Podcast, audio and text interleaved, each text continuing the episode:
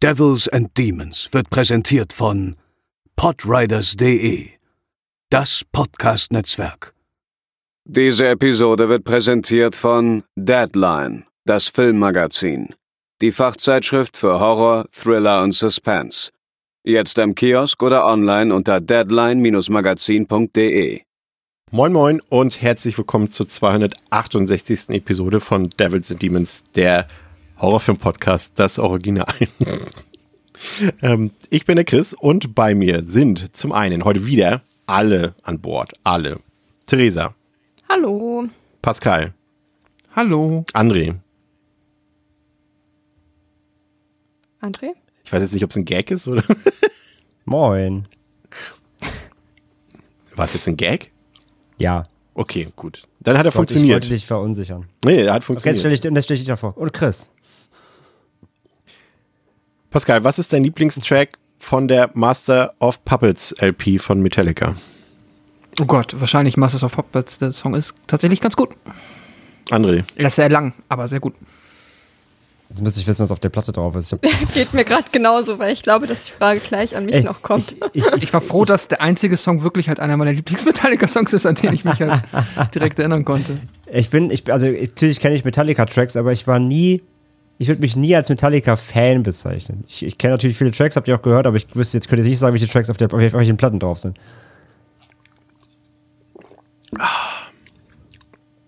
Ich weiß jetzt nicht, ob Puppet ihr noch, Master. äh, genau, ich weiß jetzt nicht, ob ihr noch googelt oder nicht nach, der- nach der Metallica-Platte, so, aber in der Zeit. Also ja, Master of Puppets ist natürlich also an sich klar äh, als Titeltrack fantastisch. Ich mag aber auch Battery gern, ich mag aber auch The Things That Should Not Be sehr gern. Die da sind auch drauf, genau. Ja. lieber die Platte auf Repeat hören, Pascal, oder Puppet Master 1 bis 3 auf Repeat gucken? Auf Repeat gucken. Ja. Pausenlos läuft's, auch wenn du Oh. schläfst. Oder die, Pausenlos. oder die Metallica-Platte. Oh Gott. Ich glaube einfach tatsächlich dann die Filme.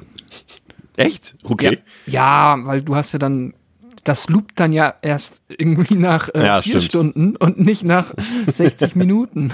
Das heißt, ich habe quasi, der äh, Foltereffekt tritt wahrscheinlich, er, tritt früher ein, aber die Kurve flacht dann, also steigt nicht so krass an. Wie wenn ich einen Tag zum 50. Mal Master of Puppets höre. Dann habe ich wahrscheinlich auch keinen Bock mehr auf den Song. Stimmt. Bevor Fragen im Publikum kommen, ähm, ihr Lieben da draußen, einige von euch haben bestimmt schon den neuen Scream-Film geguckt. Weil das aber bestimmt noch nicht alle getan haben ähm, von euch, ähm, besprechen wir den Film, den neuen Scream-Film nächste Woche dann. Also nicht wundern. Ähm, da wir wollen dann auch natürlich über alles aus dem Film reden und nicht wieder Spoilerteil, nicht Spoilerteil und so weiter. Und deswegen haben wir uns das dafür entschieden, nächste Woche darüber zu sprechen. Äh, aber für heute haben wir auch ein sehr, sehr spannendes äh, Thema. Wir haben ja schon mal über die Chucky-Reihe äh, gesprochen und äh, das ist ja auch eine Reihe mit Puppen, aber die ist längst nicht so langlebig, äh, langlebig schon, aber nicht so umfangreich äh, wie die Reihe, die wir heute besprechen wollen, die aus der berühmt-berüchtigten Full Moon Schmiede kommt und auch den Anfang von Full Moon genommen hat. Das war der erste Film tatsächlich von denen, ähm, Puppet Master. Und dahinter steht mit Charles Band wohl das neben Roger Corman bekannteste B-Movie-Produzentengesicht überhaupt. Und auch wenn die Reihe jetzt nie so die Popularität erreicht hat wie die Konkurrenz, also wie zum Beispiel im Chucky, was wahrscheinlich auch daran lag, dass hier einfach äh, die Filme nicht im Kino ausgewertet wurden, wollen wir die Reihe nun endlich für euch besprechen. Ähm, ihr habt es echt euch ewig gewünscht. Ich glaube, das ist, glaube ich, eine der Filmreihen, die am längsten auf euren Wunschlisten steht und den Gefallen wollen wir euch heute tun. Und den Anfang machen wir mit den Teilen 1 bis 3. Viel Spaß dabei und los geht's nach dem Intro.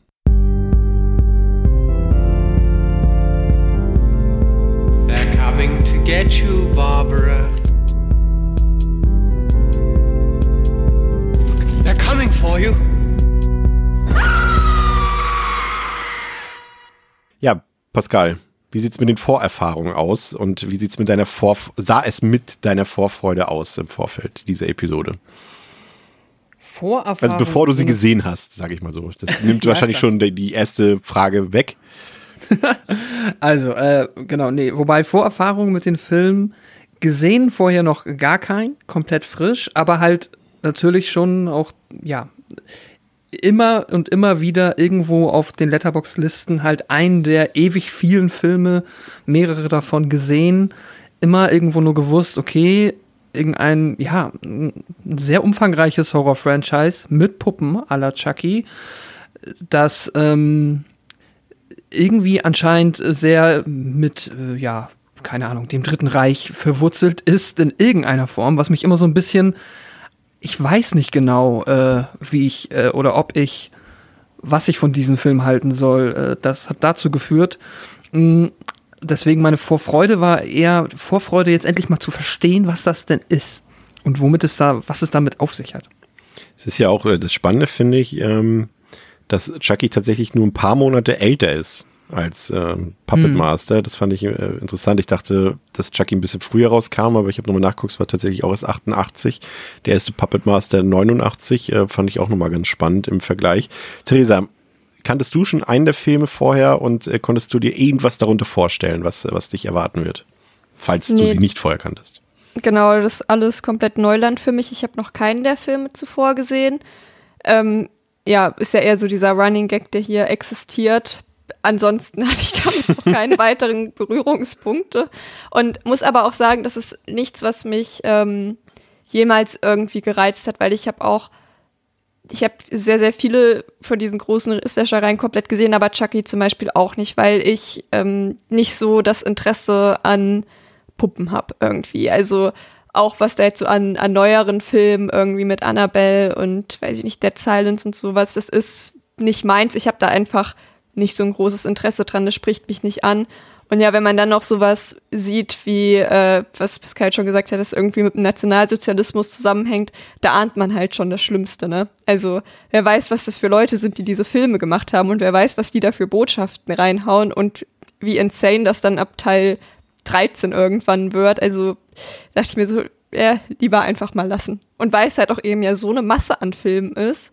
Und wenn man einguckt, so da bin ich ja schon auch so ein bisschen Komplettistin dann, möchte ich ja auch schon irgendwie alles gesehen haben. Und das ist hier ja so eine riesige Aufgabe, mit der ich normalerweise nicht meine Zeit verschwenden würde. Wie du einfach nach, nach fünf Minuten schon alle Fanherzen gebrochen hast. Wegen Zeitverschwendung oder?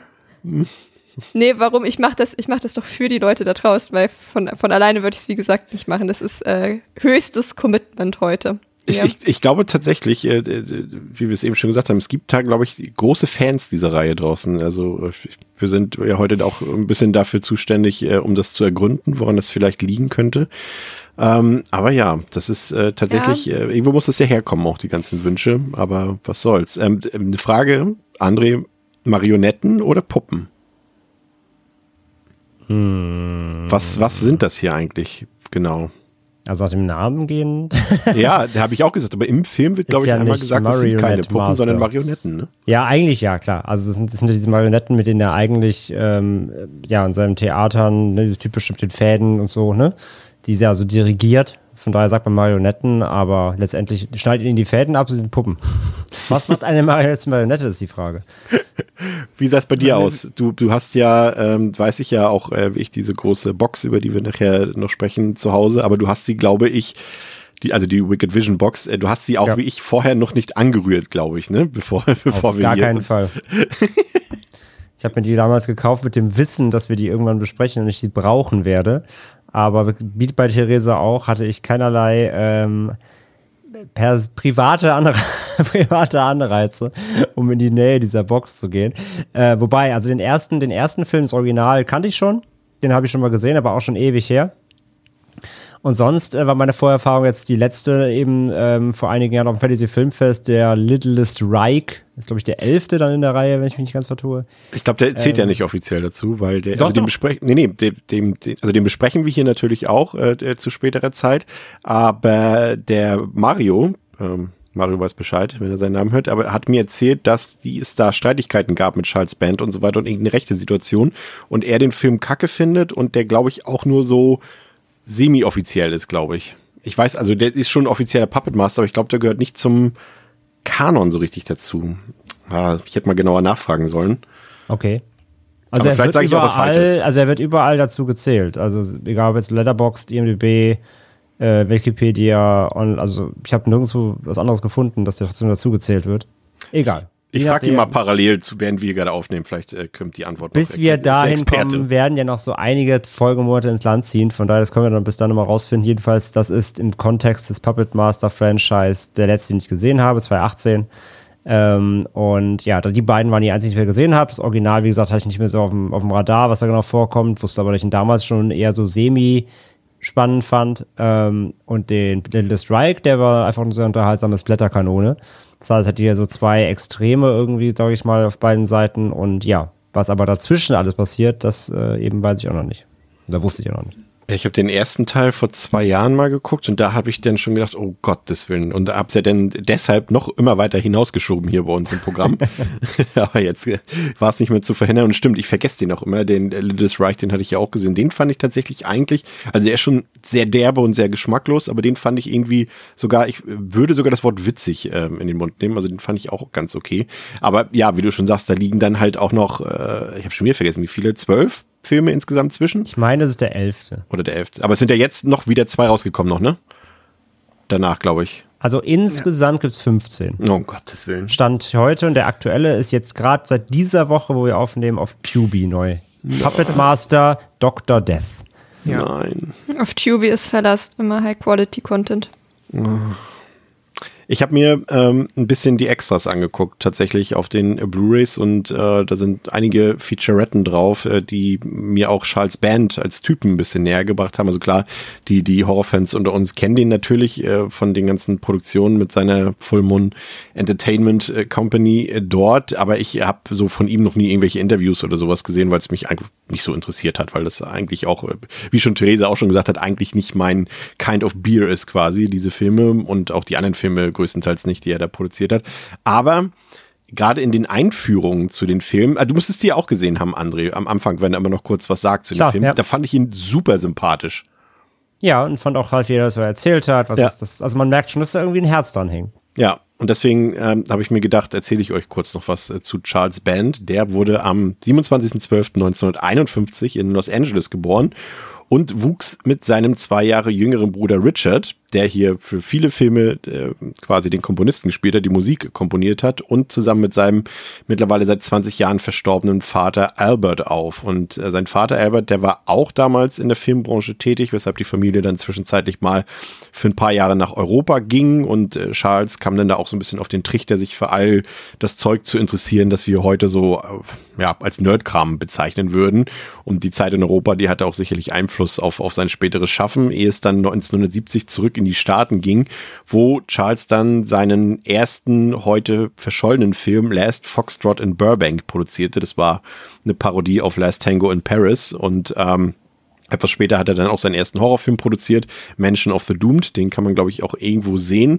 Aber es war auf jeden Fall früh erkennbar, dass er für seine Produktion anfing, junge Talente vor und hinter der Kamera zu fördern. Also war zum Beispiel für seinen ersten Film, also den verschollenen Film, hat zum Beispiel John Carpenter tatsächlich die Musik komponiert und die Effektarbeit für Mansion of the Doomed hat kein geringerer als Stan Winston übernommen. Das ist schon ziemlich beachtenswert, finde ich. Und er kannte er erkannte auch früh die Möglichkeiten des damals aufkeimenden Videomarktes und gründete dann mit der Mida Home Entertainment ähm, einen Vertrieb, der sich auf Videokassetten fokussierte, noch lange bevor die ihren eigentlichen Siegeszug gestartet hatten. Und er kaufte dann günstig Rechte ein, zum Beispiel für Halloween oder für Texas Chainsaw Massacre. Aber er hat eben nicht so viel Geld damit verdient, weil er eben die ganzen Sachen extern einkaufte und natürlich den Leuten dann auch wieder Geld geben musste und noch zu wenig einfach selbst rausgebracht hat, äh, schon gar nicht ins Kino. Und das wollte er dann mit seiner neuen Firma Empire International Pictures ändern und ähm, so hat er dann seine ersten eigenen Produktionen rausgebracht. Äh, kennen viele von äh, viele von euch sicherlich Ghoulies, Reanimator, From Beyond, Terror Vision oder Dolls, wo er auch schon mal äh, mit Puppen zusammengearbeitet hat.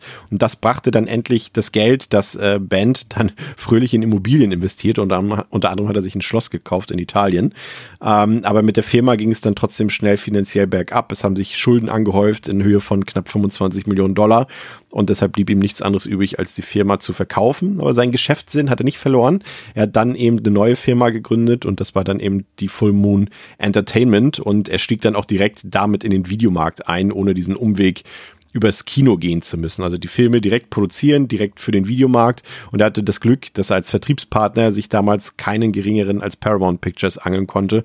Und die hatten zwar dann Mitspracherecht, aber haben natürlich auch ein bisschen was an Budget dazu gegeben. Und die wollte er dann beeindrucken mit seinem ersten eigenen Full Moon Entertainment-Film mit der ersten eigenen Produktion. Und die wollen wir nun besprechen, denn das war Puppet Master aus dem Jahre 1989, der auf Letterboxd eine Durchschnittswertung von 2,7 von 5 hat.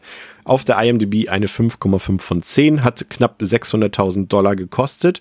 Ähm, lief tatsächlich noch mal kurz limited im Kino damals, ähm, weil die Videokassetten sich sehr, sehr schnell verkauft haben. Also es waren irgendwie 50.000 Einheiten schon nach ein paar wenigen Tagen weg und deswegen hat man den noch mal ein paar Tage auch ins Kino gebracht, aber war kein richtiger Kinofilm, so wie alle Filme, die wir heute besprechen werden. Ähm, wenn ihr die Filme sehen wollt, also damit mache ich jetzt alle drei schon und generell auch die, in den weiteren Episoden zu diesem Thema besprechen werden, ähm, gibt es eigentlich zwei gute Möglichkeiten. Wenn ihr Sammler, Sammelnde seid, dann äh, holt euch äh, die von André und mir ähm, äh, eben benannte Box von Wicked Vision. Ähm, da sind die Teile alle schön remastered drin mit ordentlich Bonus-Content und Platz auch noch für die letzten Filme und so weiter, Booklet und so weiter und so fort. Aber eine Alternative wäre, wenn ihr die durchbinden wollt, ähm, bei Amazon Prime gibt's ja den äh, sogenannten Full Moon Entertainment Channel. Das ist quasi nur ein Channel mit diesen Filmen, die von Full Moon produziert und äh, vertrieben wurden. Und ähm, da sind auch alle Puppet Master Filme drin und die könnt ihr dann, ich glaube, es gibt sogar, wenn ich mich nicht ganz irre, gibt es sogar diese, diese Probewoche, wo ihr nichts bezahlen müsst ähm, und dann könnt ihr die einfach alle durchrushen und dann werdet ihr vermutlich schwer krank, weil ihr das nicht ertragt, alle Filme am Stück zu gucken. Aber man kann es ja zumindest billig dann mal machen.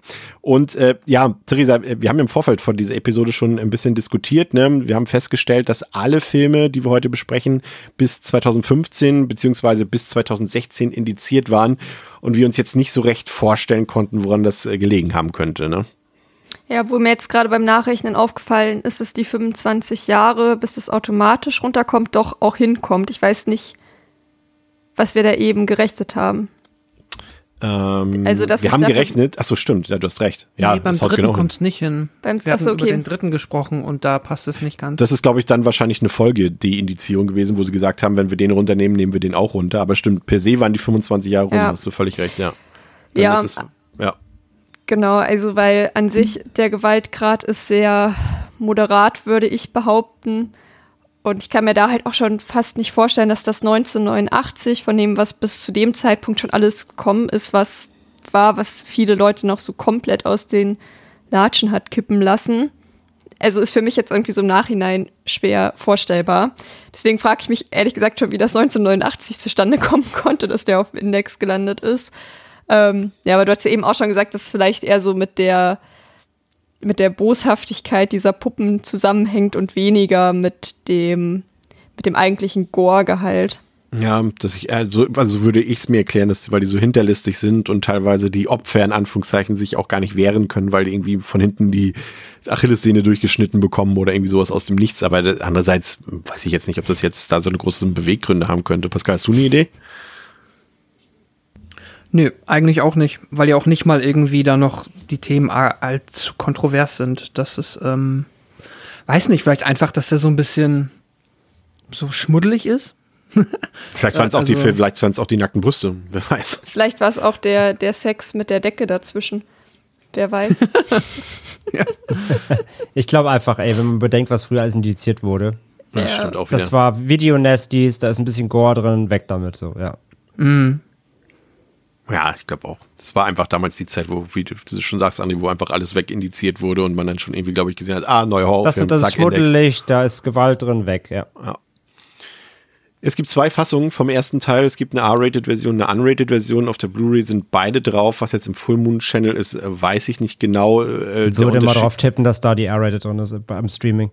Ja, könnte sein. Allerdings ist es der Full Moon Channel. Also das heißt, die kuratieren den wahrscheinlich besser als andere Channel. Von daher guckt einfach mal, was da, was da zu sehen gibt. Falls Das, nicht. das Problem an der Version ist halt einfach, dass die Unrated-Szenen halt äh, in einer deutlich schlechteren Qualität vorliegen. Das sieht man halt auch. Weiß Ja. ich halt eben dann nicht, ob sie das machen. Ich meine, deswegen ist die, glaube ich, auch auf, auf der Blu-ray nur als Bonus drauf, weil es ist Ja. halt natürlich sieht nicht schön aus. Und das Bild ist dann nur 4 zu 3 und sieht aus wie eine alte Videokassette, weil die Unrated-Szenen eben nicht remastert wurden. Deswegen Aber ich weiß es nicht. Ich, wir haben es nicht geprüft. Ja, ich würde sagen, man, man verpasst nicht so viel. Es sind ein paar äh, dollere Gewaltspitzen drin, aber auch, wie gesagt, nichts, wo man jetzt sagt, ah krass, ne? Also letztendlich kann man die, die normale Kinofassung, also nicht Kinofassung, die R-Rated-Fassung auch einfach problemlos gucken. Ähm, Regie geführt hat David Schmöller und den hatten wir schon mal. Das ist der Regisseur, der auch äh, Tourist Trap inszeniert hat. Und dann war eine Sache, die ich heute erst entdeckt habe, muss ich gestehen, weil ich habe dann doch nochmal geguckt, wer hat denn eigentlich den ersten Teil gefilmt, weil, naja, warum ich das nachgeguckt habe, erzähle ich gleich nochmal. Und dann bin ich auf den Namen Sergio Salvati gestoßen und den hatten wir hier schon mal, als wir unsere Fulci-Wochen letztes Jahr hatten. Und es ist tatsächlich der Haus- und Hofkameramann von Lucio Fulci gewesen. Also der hat auch The Beyond Voodoo, Zombie hing am Glockenseil, Contraband, das Haus an der Friedhofsmauer gedreht. Und das hat mich doch ein bisschen irritiert, aber dazu gleich mehr, warum es mich irritiert hat. Ansonsten im Cast so ein paar, ich will nicht sagen namenhafte Leute bei, aber schon, die ein paar Sachen auch gemacht haben. Paul Matt kennt man vielleicht aus American Graffiti. Ähm, William Heike, der hat, äh, war sogar mal Oscar nominiert für seine Rolle in Pretty's Honor, hat auch eine schöne Bescherung mitgespielt. Irene Miracle hatten wir selbst, als wir über Dario Argentos Inferno gesprochen haben. Und auch sonst gibt's noch ein paar bekannte Gesichter. Jimmy Skaggs zum Beispiel hat auch viele B-Movies gespielt und auch in Lethal Weapon zum Beispiel mitgespielt. Also keine kompletten No-Names. Ähm, André, Magst du kurz, ähm, wir sind heute ganz faul, magst du uns kurz äh, mit Hilfe von Wikipedia erzählen, worum es in dem ersten Puppet Master Film geht? Sehr gerne. Im Jahr 1939 versucht André Toulon von ihm hergestellte Puppen, die er mit einem selbst entwickelten Elixier zum Leben erwecken kann, vor den Nazis zu schützen, sich vor den Nazis zu schützen. Sie wollen das Elixier von ihm stehlen, um die unheimlichen Kräfte, die in dem Lebenselixier stecken, für ihre eigenen Machenschaften zu nutzen. Toulon ist in einem abgelegenen Hotel untergekommen, doch die Nazis kennen seinen Aufenthaltsort und suchen nach ihm. Als eine der Puppen, Blade, ihn warnen will, weiß Toulon schon davon. Er schließt die Puppen und das Elixier in einen Koffer, den er in einer geheimen Wand des Hotelzimmers versteckt. Zwei von den Nazis abgesandten Killer sind inzwischen auf dem Weg zu seinem Hotelzimmer als Toulon einen Revolver zur Hand nimmt, um sich umzubringen, damit das Geheimnis bewahrt bleibt, stürmen die Killer in sein Hotelzimmer und Toulon schießt sich mit dem Revolver in den Mund. Kurz dann Insert, ich glaube, das ist schon fast die prominenteste Szene in der Unrated-Version, dass diese, dass der Suizid quasi länger zu sehen ist. Ja, pl plus das Ende mit dem Aufzug. Ja. Da, da merkt man es auch sehr, ja. Aber ja, stimmt. Im Grunde ist der Anfang das Ende. Das alles dazwischen ist, ist wahrscheinlich genau gleich, ja. 50 Jahre später, im Jahr 8, äh, 1989, besitzt der Forscher Neil Gallagher das Hotel und entdeckt den Koffer, den der Puppenmeister Toulon versteckt hat. Er schickt vier Freunde von ihm, Alex Whittaker, Dana Hadley, Frank Forrester und Carissa Stamford, die alle Parapsychologen sind, eine durch Telepathie übermittelte Nachricht, die sie in das alte Gebäude führen soll, um ihnen das Geheimnis des ewigen Lebens zu offenbaren. Gallagher will das Elixier für sich selbst nutzen, sich töten und dann wieder zum Leben erwecken. Doch zuerst erprobt er es an den Puppen und beschwört dunkle Mächte herauf. Einer nach dem anderen werden Gallaghers Freunde von den Puppen mit ihren tödlichen Werkzeugen auf grausame Art umgebracht. Mit der Zeit findet Alex Whittaker mit Hilfe von Gallaghers Frau heraus, dass Gallagher das Elixier an sich selbst ausprobiert hat, um unsterblich zu werden und auch seine Frau und Alex töten will. Für seine mörderischen und wahnsinnigen Pläne hat er die Puppen missbraucht. Außerdem hat Gallagher schon die Eltern seiner Frau auf dem Gewissen, um an das Hotelerbe und die Formel des alten Puppenmeisters heranzukommen. Als Gallagher dann auch die Puppen gegen sich aufbringt, wenden diese sich von Gallagher ab. Alex kann ihn überwältigen und die Puppen töten Gallagher mit ihren Werkzeugen. Was ich dir vielleicht hätte vorher erzählen sollen, ich habe natürlich die englische Wikipedia benutzt und das einfach nur durch Deep L gejagt. Das habe ich mir schon gedacht. der einzige, der, der, der von, von feinstem Deutsch äh, profitiert, ist Pascal später. ähm, ja, hat, hat aber, glaube ich, gepasst. Vielleicht mal äh, beginnen wir einfach mal äh, heute. Äh, es wird, glaube ich, heute auch ein bisschen chaotisch werden. Ähm, der rote Faden, der wird sich schon irgendwie ergeben. Aber fangen wir mal vielleicht mit was Positivem an, zumindest aus meiner Perspektive. Und das ist der durchaus charmante Titelsong, Pascal. Ich muss sagen, der hat es durchaus in sich. Der zieht sich ja auch scheinbar, zumindest Stand heute, äh, durch die Reihe. Und äh, der hat mir tatsächlich gefallen. Irgendwie hat er was. Ja, finde ich auch. Der ist eingängig, der ja, wirkt irgendwie auch nicht aus der Dose, der ist weiß ich nicht, ob man unbedingt passend sagen will. Also der wirkt gar nicht so, also wirkt nicht wie so für so ein schmuddeliges ähm, Direct-to-Video, äh, ja, Horror. Dreckschwein wie der Film vielleicht sein will, keine Ahnung. Also ich finde, der äh, hebt den Film fast schon auf, oder zumindest was die Audioebene angeht, äh, auf ein höheres Level, als auf, dem er eigentlich äh, stattfindet. Aber ähm, ja, definitiv äh, ein schöner Soundtrack. Der Aber ist du- fast zu gut für den Film, Ja. sozusagen. Ja. Ja, genau.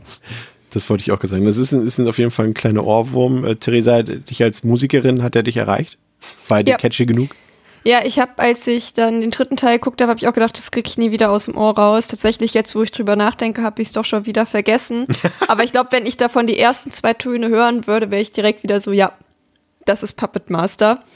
Und ähm, ist, glaube ich, was ich dann doch immer schnell wiedererkennen würde. Und ich finde, der hat halt irgendwie sowas Märchenhaftes. Also ich finde, er wirkt in einem Horrorfilm. Also ich würde, wenn ich den äh, separat davon hören würde, würde ich nicht denken, dass der in einen Horrorfilm gehört. Aber im Grunde genommen passt ja dieses Märchenhafte auch gut, weil ich meine, wir haben es hier mit lebendigen Puppen zu tun. Und das finde ich eigentlich einen ganz netten Kontrast dazu. Und fand den entsprechend auch sehr gut und auch so unpassend, wie es eigentlich auch ist, gleichzeitig doch wieder sehr passend. Spannend finde ich, dass mir auch wirklich nur dieser Titelsong gefällt. Ansonsten, ich weiß, es wird äh, ganz viel, ich habe auch so ein bisschen natürlich auch im, im Internet ein bisschen ähm, gesucht und gefunden und die Leute waren immer sehr angetan von der musikalischen Begleitung der Filme, aber das kann ich für mich jetzt irgendwie nicht bestätigen. Ich fand die Musik echt teilweise nervtötend, weil es so, ja, es war schon irgendwie so, so, so klassische äh, Horrorfilmmusik, aber sie kam, glaube ich, aus dem Keyboard oder irgendwie so, Pascal, ich weiß nicht genau, die klang für mich extrem billig gemacht und irgendwie so nach so einem, so einem Synthi-Score, aber nach einem Standard Casio-Keyboard Synthi-Score irgendwie. Ist mir jetzt nicht so negativ aufgefallen, aber es kann auch sein, dass sich das bei mir einfach in den Hintergrund äh, gesetzt hat, dann ob der aufregenden Dinge, die sonst äh, visuell zu sehen waren. Aber ja, nee, alles abseits des Titelsongs ist mir nicht so sehr im Kopf geblieben. Kommen wir vielleicht mal äh, grob zur Geschichte. Ähm, man muss vielleicht dazu erwähnen, dass, äh, darauf werden wir später noch ein bisschen genauer eingehen, wenn wir über Teil 3 reden. Ursprünglich sollte die Geschichte, die in Teil 3 verfilmt wurde, sollte eigentlich jene von Teil 1 sein. Ähm, man hatte aber nicht genug Budget dafür ähm, über, um das umzusetzen. Klären wir später auch, warum das äh, der Fall war. Ähm, und deswegen musste man sich hier für eine andere Geschichte entscheiden, die dann eigentlich erst später gekommen wäre. Deswegen ähm, wirkt die Geschichte ein bisschen komisch, ähm, glaube ich, an, an, an dieser Stelle. Also ich fand sie zum einen, André, nicht so richtig mitreißend und ja, ich habe das Gefühl, man, man sieht, man merkt halt, dass die Geschichte so ist, wie sie ist, weil das Budget halt so war, wie es war. Das heißt, Ja, wir bekommen vielleicht weniger Puppen zu sehen, als man erstmal beim Titel Puppet Master denkt und so bekannt, wie sie ja nun scheinbar auch sind, aber irgendwie war das doch ein bisschen langsamer, trister und aus meiner Sicht, ehrlich gesagt, sogar richtig langweilig. Ja, also, vor, also zum einen, vor allem kommen die Puppen ja erst eh sehr spät im Film. Also die haben ja am Anfang oder bis zur Mitte auch relativ wenig zu tun. Ähm, und ja, ich, ich habe auch nach dem Anfang, wie gesagt, ich habe den Film ja schon gesehen, hatte aber auch echt viel vergessen. Aber vor allem gerade nach dem Anfang erwartest du auch irgendwie was anderes von dem Film. Mit diesem Auftakt, mit diesem, äh, diesem gejagten äh, jüdischen Puppenspieler, der da von den Nazis, ich meine, du, du hast hier, du hast hier die, die Killer geschrieben, oder Wikipedia hat's geschrieben. Im, Im Grunde soll es wahrscheinlich irgendwie die Gestapo sein, aber die, Ja, sehen, ja. halt, die, aber Das die sehen halt ja. aus, die sehen halt aus, wie wenn du dich ähm, ohne Budget als CIA-Agent verkleidest, so sehen die ein bisschen aus. Ähm, aber ja, ey, da jagen die Nazis halt diesen Puppenspieler und so, und er, du erwartest irgendwie von dem Hauptfilm was ganz anderes, aber diese Kernstory dann um diese, um diese Forscher und den Gallagher und so, der das, dieses Erbe dann antreten will oder halt beziehungsweise die Puppen dafür missbrauchen will und so, das ist irgendwie alles so weit hergeholt. Also ich finde die Story da auch echt, echt super, super versch verschrobelt irgendwie. Ähm, kommen da auch nicht rein, weil es halt dann im Grunde ja mit, mit Toulon selbst auch erstmal gar nichts zu tun hat. Da werden wir jetzt in den nächsten zwei Teilen ja auch noch drauf, äh, viel drauf rumtrampeln können und äh, was, was das eh für ein Fuck-up ist, diese Erzählstruktur dieser Reihe. Ähm, wie sie sich halt zehnmal zwischen den Teilen umentscheidet, was jetzt eigentlich, wer Toulon ist und was er eigentlich, für was er steht und so weiter und so fort. Aber hier im ersten Teil, diese Kernstory eigentlich, die der Film erzählt, ähm, mit dieser Truppe da, die da, die da diese Geheimnisse offenbaren wollen, die ist halt wirklich Banane und halt, wie du sagst, leider auch nicht spannend erzählt. So, die pennt ein bisschen vor sich hin. Es gibt halt wirklich echt kaum Highlights bis, bis, bis ins letzte Drittel des Films, wenn dann irgendwie endlich mal, endlich mal Puppen-Action kommt. Ähm, ja, von daher, also gehe ich mit. Also ich finde, die Erwartungshaltung ist nach dem Opening irgendwie ein ganz anderes. Und der Film braucht wirklich extrem lange, um überhaupt mal irgendwie was in, Gang, in die Gänge zu bringen. Theresa, wie fandst du zum einen das Hotel-Setting? Das ist ja dieses Hotel Bodega Bay, was auch schon Pate stand bei Hitchcocks äh, Film Die Vögel. Und ähm, wie fandst du die Storyentwicklung? Konntest du damit was anfangen oder gehst du da bei André und mir mit, dass es dich auch eventuell doch ganz schön gelangweilt hat? Ja, also ich fand den Auftakt, Auftakt eigentlich ziemlich stark, muss ich sagen. Und das ist halt ja eigentlich auch schon dann das Highlight des Films gewesen. Muss aber auch schon sagen, eben aufgrund der Darstellung, also ich habe jetzt nicht so ganz gerafft, dass es sich hier um Nazis handeln soll. Also so, ich, ich weiß nicht, ob ich Tomaten auf den Augen, äh, Augen hatte, aber so offensichtlich fand ich es nicht. Und ähm, war dann, dann danach eher, als ich dann noch mal ja bisschen drum gelesen hast, habe er so ein bisschen erstaunt, dass das da irgendwie hm. drin steckt. Und weil es dann ja auch ruckzuck auch einfach wieder egal ist. Also ähm, man, man hat da am Anfang dieses Thema eröffnet und da redet nie wieder einer von. Es ist egal. Und deswegen habe ich das, glaube ich, auch nicht so auf dem Schirm gehabt, weil es auch nicht nochmal aufgegriffen wurde. Und ja, zum Hotel-Setting.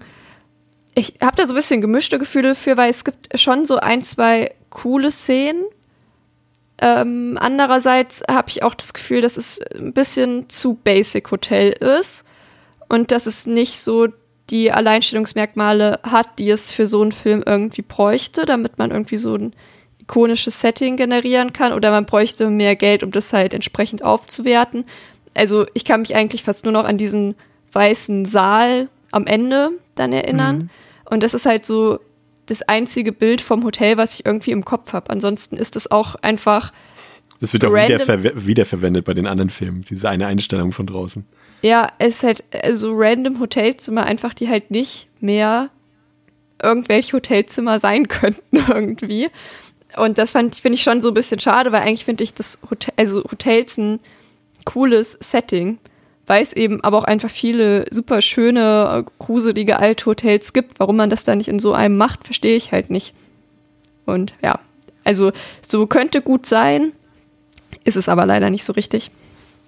Pascal deine Einschätzung zur Story und zum Setting? Vielleicht auch, kannst auch gerne die Figuren auch schon direkt mit reinnehmen. Äh, gerne. Ähm, ich hatte, Theresa, hattest du den in der, auf dem Kanal, äh, auf dem äh, Amazon-Kanal, mhm. läuft der wahrscheinlich auf Deutsch, ne? Ja, genau. Ich wollte eigentlich über Tubi gucken, aber die hatten da nicht mal mehr englische Untertitel. Und weil ich hm, mich okay. damit ja immer so schwer tue, ohne englische Untertitel. Das war jetzt das Einzige, was mir halt äh, am Anfang zumindest geholfen hat, weil tatsächlich dann im O-Ton auch, äh, ich habe mal geguckt, Max und Klaus heißen sie, äh, unsere beiden ähm, ja, äh, Nazi-Attentäter. Ja, okay, die ja. Äh, sprechen dann halt auch auf Deutsch. Das hat es so ein bisschen äh, einfacher gemacht, da das irgendwie nachzuvollziehen. Mhm. Ansonsten, ja, ich fand das Opening irgendwo interessant, aber das Problem ist halt, dass mir da halt zu wenig Exposition tatsächlich passiert, als dass ich jetzt halt, also man erfährt zu wenig um und über André Toulon, als dass man jetzt wirklich na, ein gutes Gefühl dafür hat, warum wir hier überhaupt äh, mit äh, ja, autarken Puppen unterwegs sind, die halt offensichtlich irgendeine magische Magie in sich tragen. Ähm, ja, das ist ein bisschen wack und dann ist halt auch der Übergang komplett holprig, wenn wir dann halt von quasi ja 1939 in Anführungszeichen dann zurück äh, in die damalige Jetztzeit gehen und dann auf einmal halt mit einer Gruppe von ähm, ja, esoterischen äh, Menschen mit spirituellen Fähigkeiten auf einmal äh, so eine Art Whodunit spielen. Ist halt vom Ding eigentlich eine coole Idee, aber ist super holprig erzählt. Das hat mich schon gestört. Dass wir dann aber in dem Hotel sind mit dieser Gruppe von ja, übernatürlichen, übernatürlich begabten Menschen, fand ich per se cool. Hotel auch ein dankbares Setting, fand ich okay, ist auch glaube ich, eine sehr, sehr gute Lösung halt für so einen Low-Budget-Film, weil du halt dann einfach äh, automatisch, ohne irgendwelche großen Sets zu bauen, ein, sag ich mal, zumindest halbwegs interessantes äh, und ja, visuell irgendwie hübsches Setting da auf die Beine stellen kannst. Das ist, glaube ich, einfach klug gelöst. Wenn wir dann auf die Figuren eingehen, auf die und ihre Fähigkeiten, sag ich mal, dann wird's halt, äh, dann kommen wir, glaube ich, so langsam in die, ja, Abgründe, die halt ein bisschen äh, bitterer sind, ne? Wenn wir da jetzt irgendwie bei Carissa, also es gibt ja das eine Pärchen, auch ein Trope, das sich zumindest durch die ersten drei Filme zieht, äh, wir haben hier es oft mit Paaren zu tun, wo man auch wieder sieht, dass irgendwie der, der Mann äh, gefühlt so 50 plus ist und die Frau immer Ende 20. Ist auch schon wieder so ein, ja. Äh, Ein Abbild der Trope, das- Realität. Ein Abbild der Realität mit Sicherheit, ja. Ähm, das ist auch ein bisschen weird. Aber da haben wir zum Beispiel dann Carissa und die ist halt, äh, die kann, wenn sie quasi in, an Räumen ist, wo sexuelle Encounter stattgefunden haben, dann äh, fühlt sie die und kann das dann sehen und ist im Hotel und oh ja, und hier hatten, ich weiß gar nicht mehr, irgendwelche Prominenten mal Sex in diesem Fahrstuhl und das findet sie dann alles sehr äh, aufreizend. Das ist natürlich eine sehr, sehr geschickt gewählte äh, übernatürliche Fähigkeit, die man dieser Figur zugeschrieben hat, damit man da noch ein bisschen Exploitation mit reinbringen kann. Ähm, ja, es ist äh, alles ein bisschen, bisschen weird. Also, ja, so viel mehr erstmal dazu. Kümmern uns vielleicht mal ein bisschen um die, die eigentlichen Stars ähm, dieser Filmreihe, nämlich die äh, Also. Barbara Crampton. ähm, äh, die Puppen und äh, die sind ja sehr unterschiedlich ausgefallen. Ich ähm, stelle sie mal kurz ähm, schon mal filmübergreifend vor, weil jetzt noch natürlich noch nicht alle im ersten Film auftauchen, aber damit wir es später nicht nochmal machen können. Also da gibt es zum einen diesen Blade, das ist ja der Anführer mehr oder weniger, der so ein, ja, so ein weißes Totenkopfartiges Gesicht hat mit einem Haken an der Hand und einem Hut, der ja eine groteske Version von Klaus Kinski äh, darstellen soll, äh, was ein bisschen witzig ist, wenn man Teil 3 sich später anguckt, äh, dazu später nochmal mehr. äh, dann gibt's Torch, äh, der, der ist offensichtlich vom Militär, trägt auch einen Helm und der hat einen Flammenwerfer in seinem Arm eingebaut. Dann gibt's Tunler, der hat so einen, ja, ich, mir fehlt da so ein bisschen die deutsche Erklärung für, der hat so, einen- so einen rotierenden Drillerbohrer auf seinem Kopf, mit dem er die Leute dann durchbohren kann. Dann gibt's Pinhead, der äh, hat nicht zu verwechseln mit dem Hellraiser Pinhead.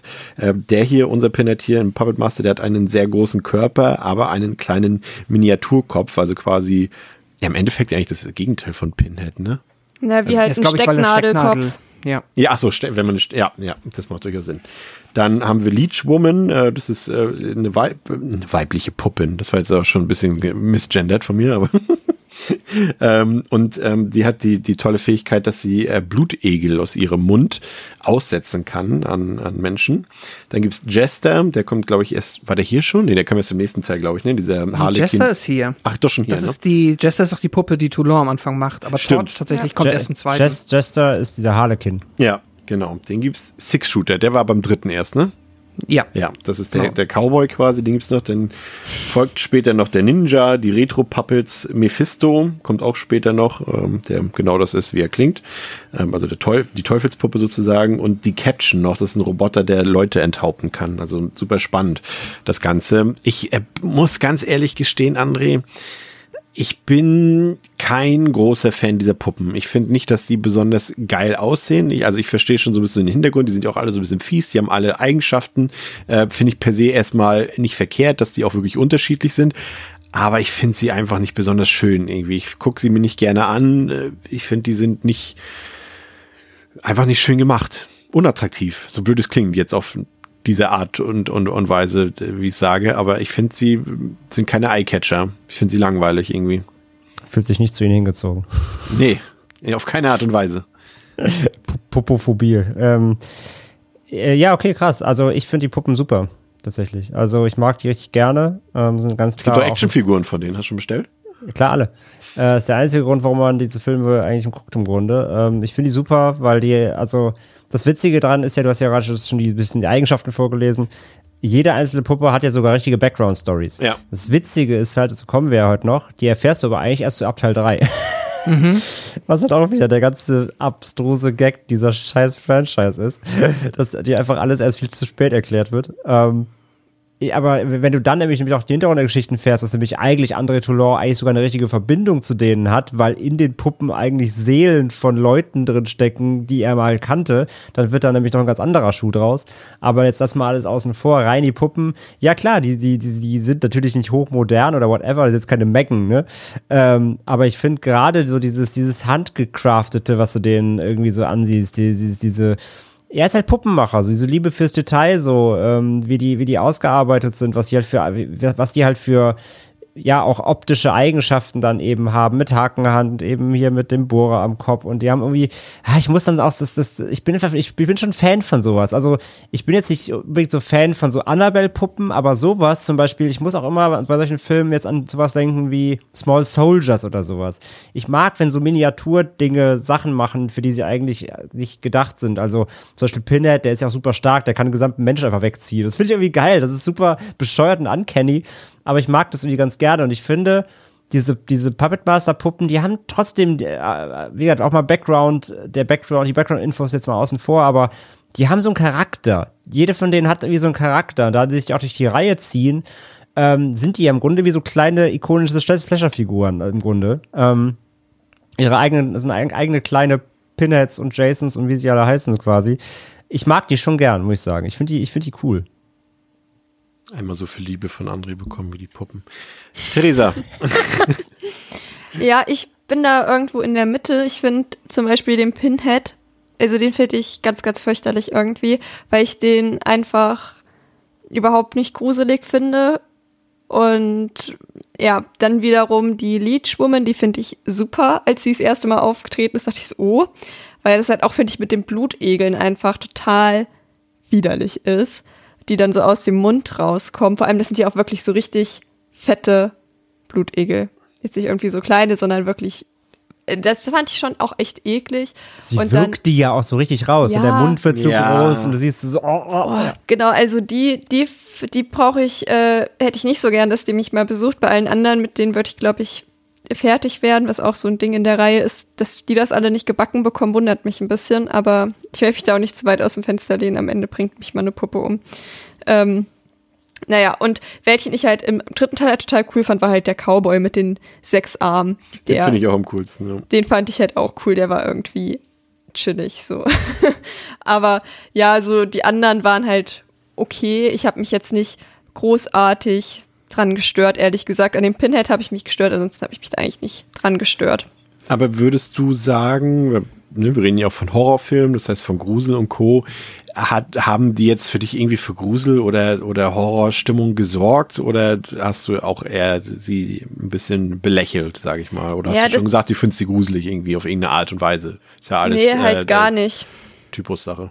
Also das, deswegen hatte ich da auch nie so das Bedürfnis, das zu gucken. Und es ist halt, wie gesagt, auch was, was mir beim Film immer wieder, was mich einfach gestört hat, dass ich mir dachte, wie können diese kleinen Dinger, die null Reichweite im Grunde genommen haben, so viele Leute umbringen, die es nicht schaffen, sich dagegen zu wehren. So, und wir haben ich meine, irgendeine Puppe stirbt auch irgendwann mal. Offensichtlich scheint es nicht von langer Dauer zu sein, aber gut, wir wissen ja auch, dass man sie immer wieder beleben kann. Dazu gleich die Hintergrundgeschichte. Es ist tatsächlich Leechwoman, die sollte im zweiten Teil sterben, weil äh, Paramount die wohl richtig kacke fand, aber sie kam dann trotzdem im dritten Teil wieder. ja, und wo ich mir halt so dachte, ihr werdet doch wohl mit so wirklich, die Puppen sind gefühlt zu groß wie vor manchen Leuten Fuß. Man wird doch wohl mit denen fertig werden. Also ich habe da auch nicht so richtig Respekt vor. Er, eher so ein bisschen wie so Chihuahuas, so die können schon ganz schön garstig sein, aber so richtig, also und die können auch beißen, aber richtig Angst habe ich vor denen eigentlich trotzdem nicht.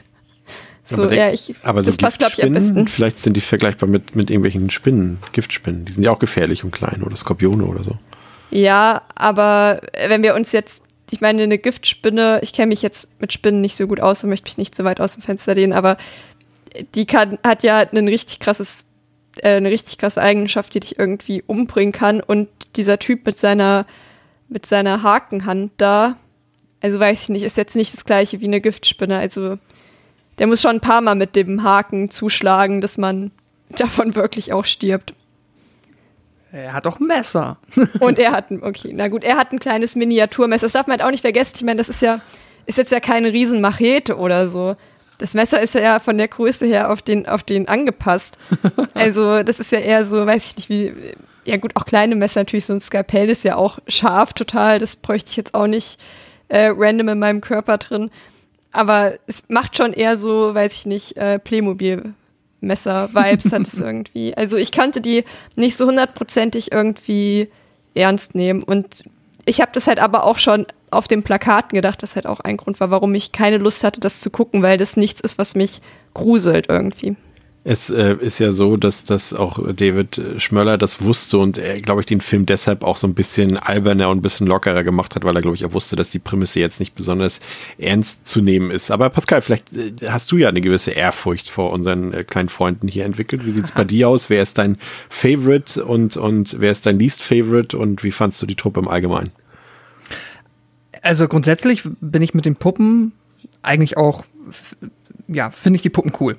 Allein die Idee, das Konzept, das, was André eben auch schon gesagt hat, dass da halt Seelen von Menschen drin sind, das ist halt wirklich im ersten wird das halt ja null ausgespielt. Das wird dann tatsächlich, also zumindest jetzt in den Teilen, die ich gesehen habe, ja, ähm, im Laufe der Zeit besser und auch mehr in den Mittelpunkt gestellt und dann funktionieren sie für mich auch noch besser, weil ich dann noch mehr, ähm, ja, mit den Figuren oder den Puppen halt irgendwie na, entweder sympathisieren kann oder zumindest ein Gefühl dafür habe, was für eine Art Charakter da drin ist.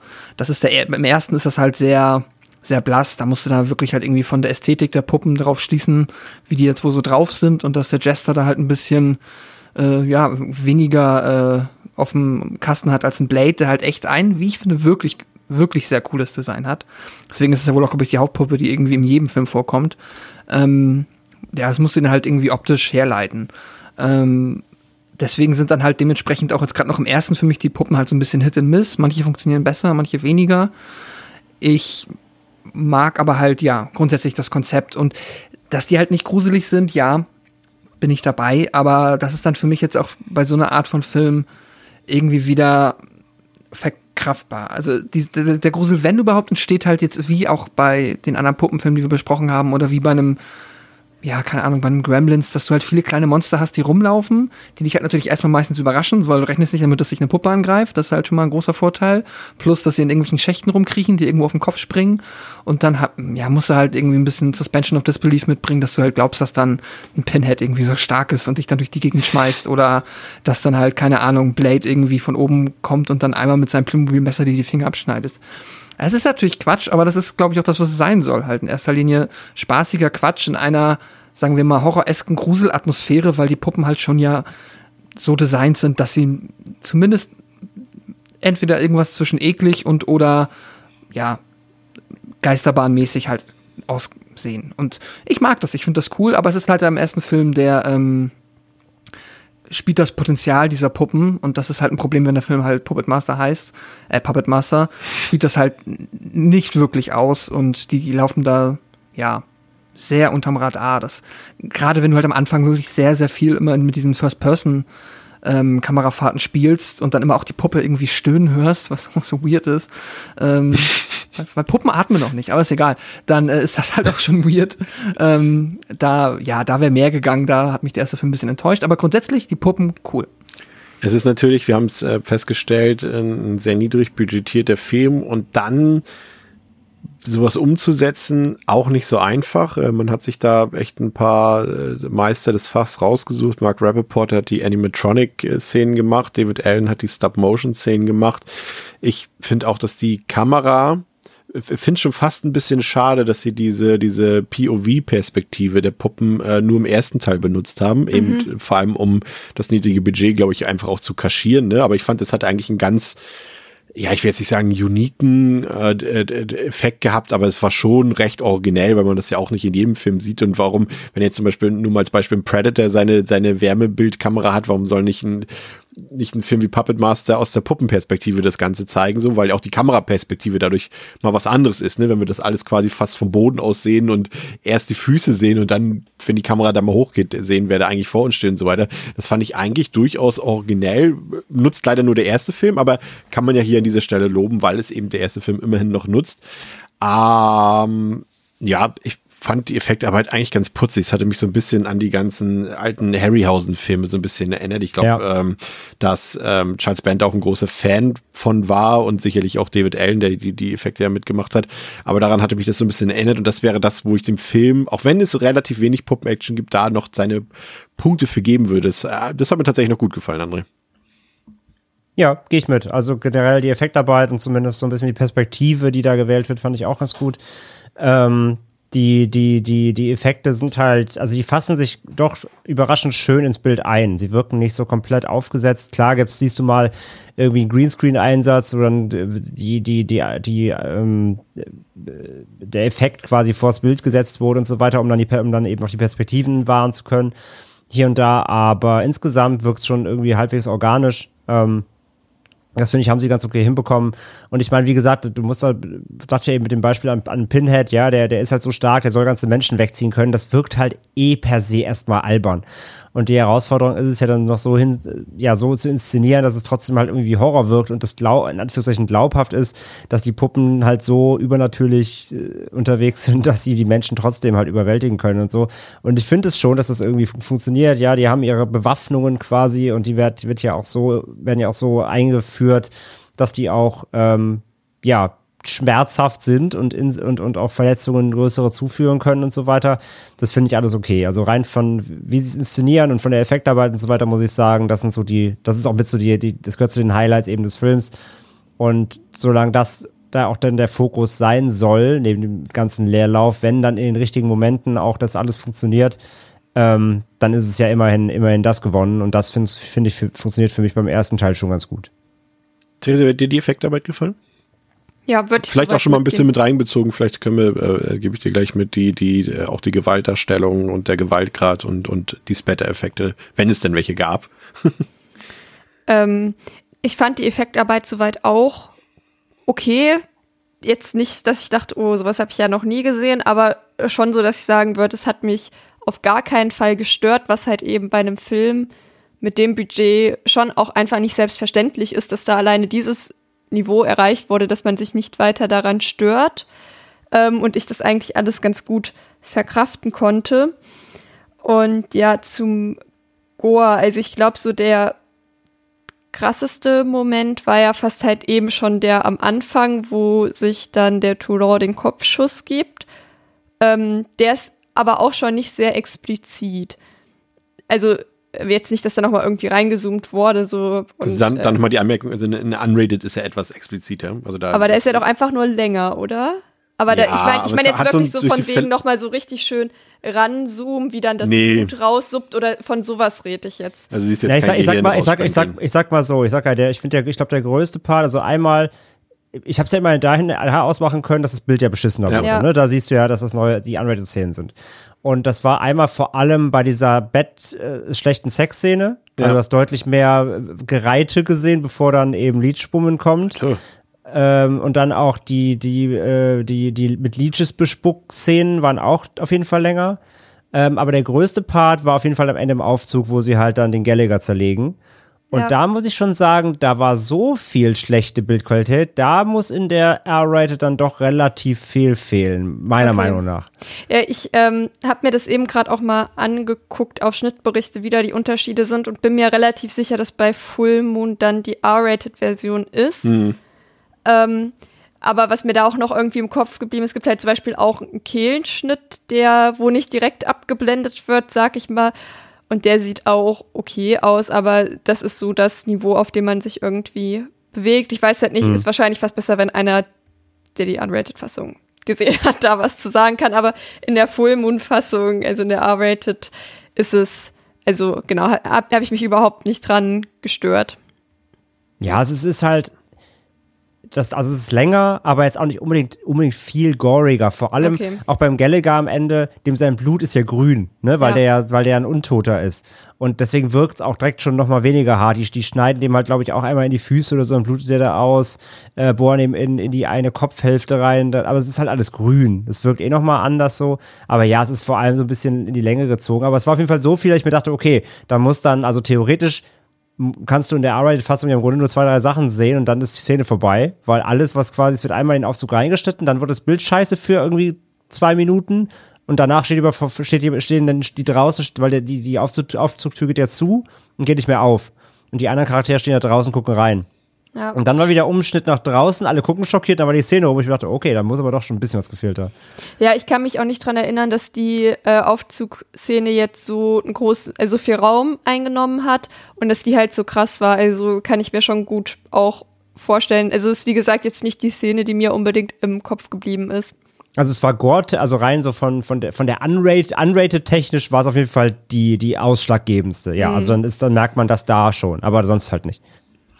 Der, der Film, wir haben es vorhin schon so ein bisschen angedeutet und, und das passt einfach auch ganz gut in die Videoecke. Andere jetzt auch Video Nasty vorhin schon genannt. Ich glaube, es ist kein Video Nasty, aber ich weiß, was du natürlich damit meinst. Nee, aber es, es steckt in die Zeitkerbe, Ja, genau. ja. Und, und der ist schon ein bisschen, Pascal, auch, auch sehr sleazy, ne? Der spielt natürlich auch so ein bisschen mit so billiger Erotik, sag ich mal, ne? Äh, natürlich, es gibt natürlich eine Sexszene und die, äh, auch die Puppen machen da ja mehr oder weniger fleißig mit, zumindest die Leechwoman, ne? Das ist ja schon auch so eine Szene, die da so ein bisschen drauf anspielt und so weiter.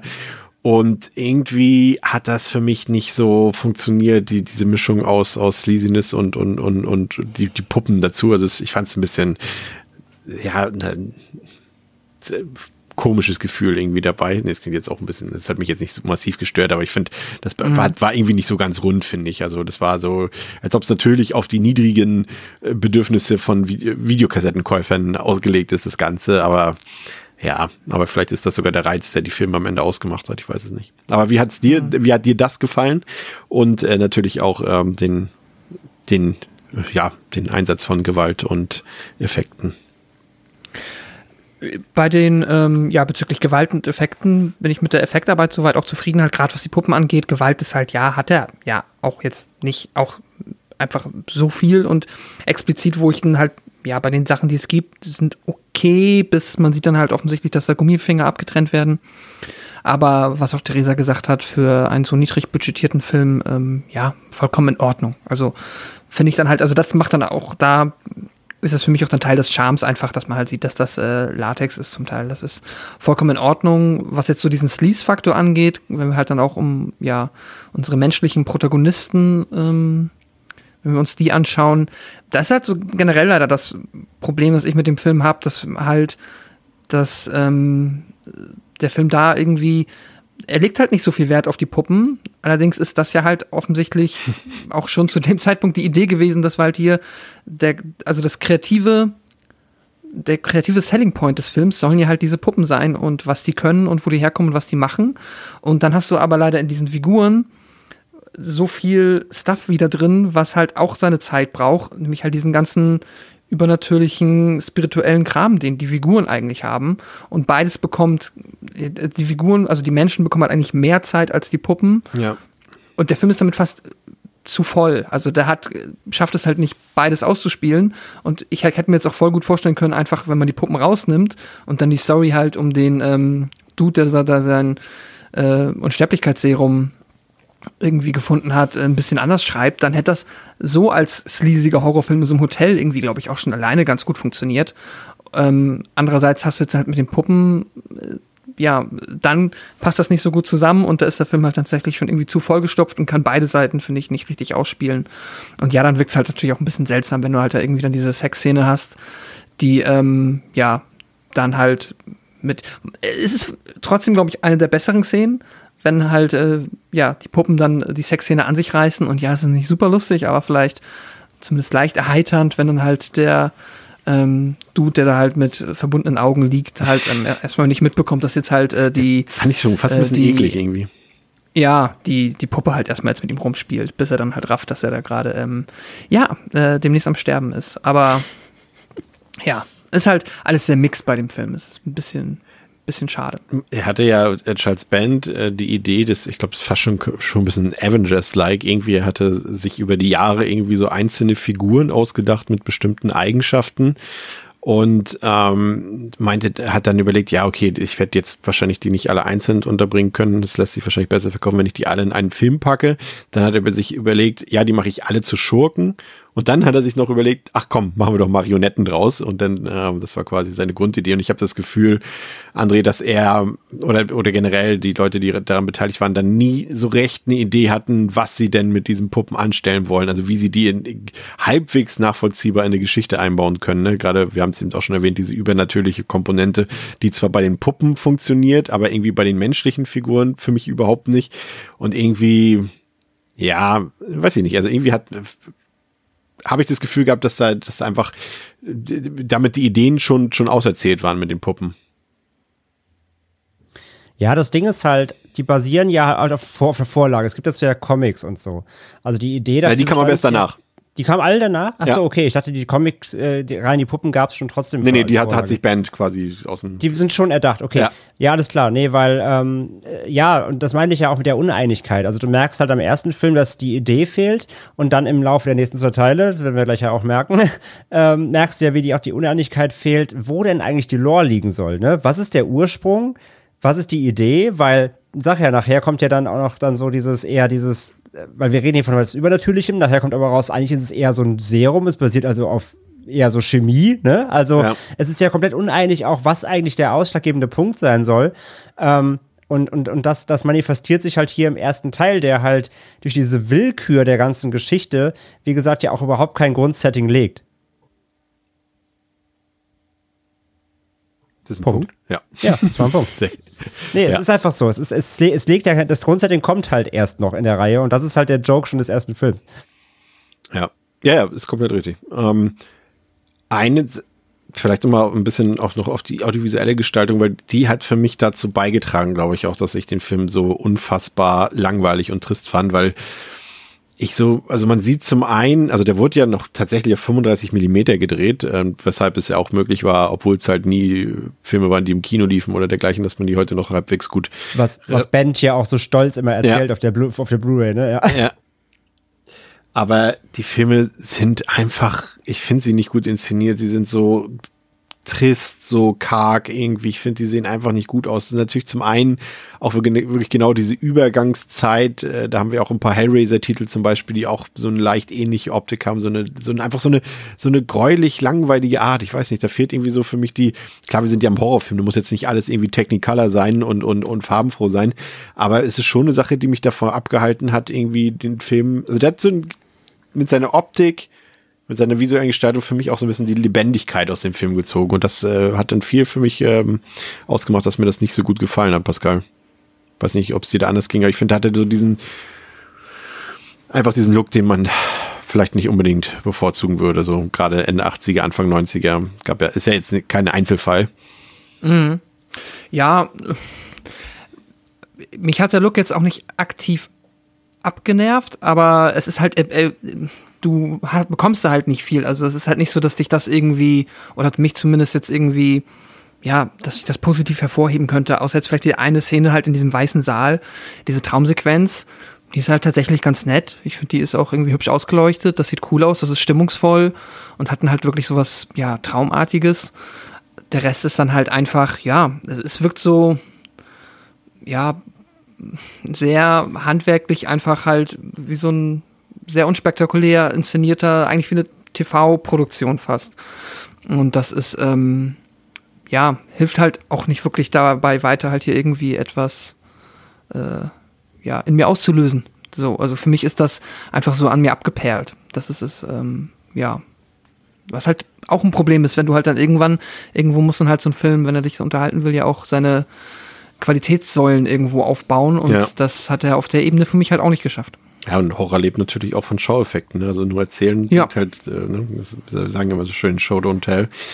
Ähm, ja, ich fand auch die, die Soundeffekte, ist euch das aufgefallen, dass die Soundeffekte echt mies waren? Die klangen so, als hätte die irgendjemand beim Mund gemacht. Also gerade wenn es so um, um das, um, um, um das, in Anführungszeichen, Zermatschen-Geräusch ging. Das klang wirklich so, als ob einer gemacht hat und auch der der Bohrer vom vom vom vom Tunnler, der klang auch so als ob den in einem im Mund gemacht hätte. Das also das war naja, man merkt äh, dem Film das Budget schon so ein bisschen an. Theresa, deine dein Fazit zum ersten Teil vielleicht. Oh, schon zum Fazit, okay. Weil es halt, Ähm, also, äh, wenn du natürlich noch was äh, beizutragen hast, äh, ich, ich wäre theoretisch durch mit dem ersten Teil, aber Ja, ergänz also- gerne noch. Ich hätte tatsächlich noch so ein bisschen was zu den anderen Figuren zu sagen, weil ich finde, dass die, ähm, Pascal hat ja schon angedeutet, ein großer, großer Schwachpunkt im Film sind und die vielleicht auch erklären, warum der jetzt am Ende des Tages zumindest bei mir nicht gut wegkommt. Und ich weiß ja auch, dass es bei euch jetzt auch kein, äh, weiß ich nicht, 5 von 5 Sterne Film ist. Ähm, weil die sind wirklich, also man hat da ja irgendwie dieses Team von Parapsychologinnen und da ist wirklich echt eine Person weirder und aber auch einfach unangenehmer als die andere. Also wir haben da halt so eine Wahrsagerin, die halt so einen ausgestopften Hund mit sich rumschleppt. Also da dachte ich mir auch, was soll denn das jetzt? Ähm, und die war Bei total. ihr wird aber auch, achso, sorry. Ja, und dies, also ja, der, das mit dem Hund, das wird dann ja, ähm, der wird dann ja auch noch lebendig. Das war auch ein cooles Ende. Dass der Hund lebt, das hat mich gefreut. Ähm, aber die war total unangenehm, einfach als Charakter. Dann haben wir jetzt schon den alten Doktor und seine äh, junge Doktorinnen-Freundin, die halt irgendwie, sie ist halt dauerhorny irgendwie und stöhnt als so richtig, äh, wirklich richtig schlecht einfach und meines Erachtens nach komplett unerotisch dann auf dem Bett rum und will ihn dann zum Sex überreden und er ist aber so, nein, wir haben Sex für Forschungszwecke und dann haben sie halt wirklich so, äh, ziehen, tun sie so, als wäre das jetzt irgendwie ein wissenschaftlich relevantes Experiment, dass sie dann dort Sex haben, weil ihre Fähigkeit halt eben das ist, dass sie ja die Träume von anderen erkennen kann. Und das nennen sie übrigens Psychometrie. Und ich möchte einmal hier klarstellen, dass Psychometrik eigentlich ein hoch ähm, kompliziertes Fach ist, was da geht es um Testkonstruktion und ob Tests, also wie man Tests erstellt, hat sehr viel mit Statistik zu tun. Ähm, und das war, ist eine Beleidigung für alle PsychometrikerInnen da draußen, dass die dieses Wort da verwendet haben für. Ähm, ja, und der, der Typ, der dann am Ende des Tages überlebt, der ist irgendwie auch egal einfach. Keine Person, mit der ich irgendwie mitgefiebert habe.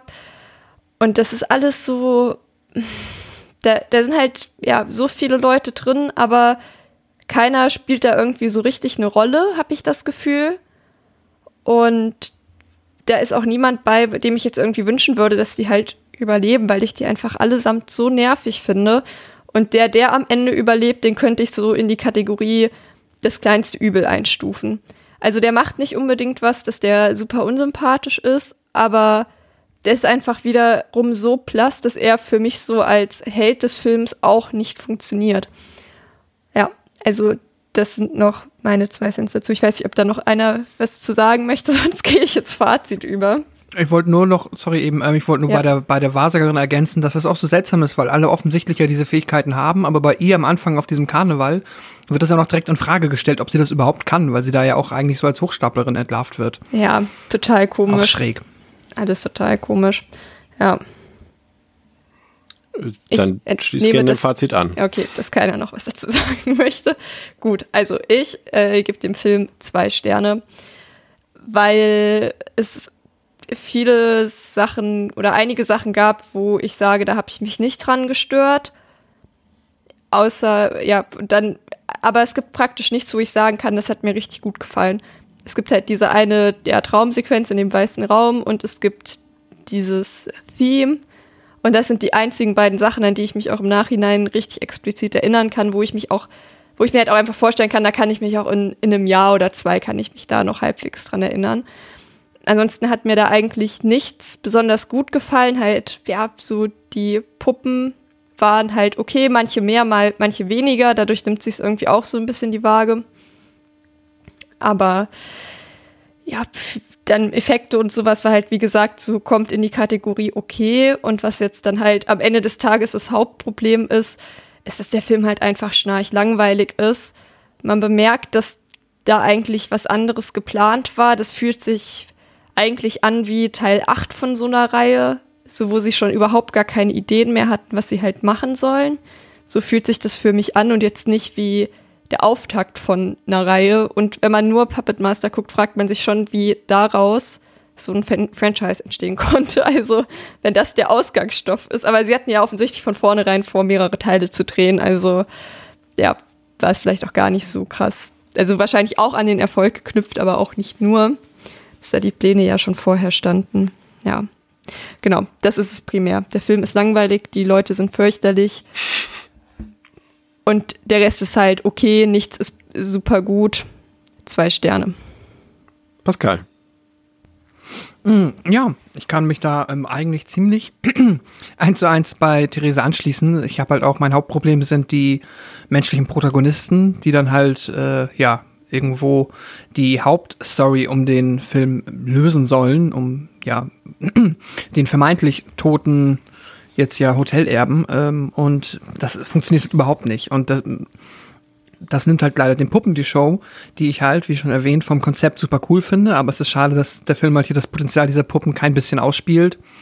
Und ja, das ähm, ist halt leider dann traurig für so einen Auftakt. Ne? Das ist eigentlich immer spannend. Wir haben jetzt ja schon so viele Horror-Franchises mit sehr, sehr vielen Ablegern besprochen. Und der Auftaktfilm hat ja immer, unabhängig von der Qualität, jetzt da zumindest immer noch einen besonderen Stellenwert, offensichtlich, weil es der erste Film ist. So, der etabliert quasi das, was wir ab jetzt dann in diesem Fall in sehr, sehr vielen Filmen von nun an sehen sollen. Und auch wenn er zwar die Puppen irgendwo etabliert, hätte ich aber hier schon durchaus sehr gerne ein bisschen mehr über die Herkunft und über die Exposition, also ja, über den Sinn dieser Puppen erfahren und weniger einfach nur, ja, die sind da, äh, weil dieser Puppenmacher, den wir am Anfang sehen, die halt wohl so macht.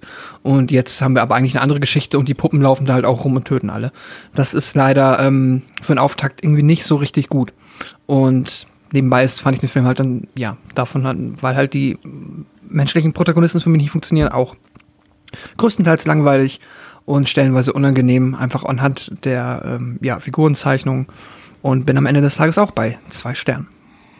Ja, also vielleicht bei einem Gemecker, was, was ich vielleicht noch ähm, ähm, erwähnen würde, auf jeden Fall, ist, dass das jetzt für mich nicht den Eindruck äh, hinterlassen hat, dass es das jetzt irgendwie eine Fließbandproduktion wäre oder so. Ich habe schon das Gefühl gehabt, dass die Leute, die den Film gemacht haben, auch Bock darauf hatten, nur dass sich dieser Bock irgendwie nicht auf mich übertragen hat. Ähm, weil irgendwie, weiß nicht, ich fand den schwach inszeniert, ich fand den echt nicht gut gespielt, fand den sterbenslangweilig und auch sowohl von der Inszenierung her als auch vom Storytelling her ähm, hat sich das so unendlich gezogen, obwohl der Film ja nicht besonders lang ist, aber er hat mich überhaupt nicht gecatcht.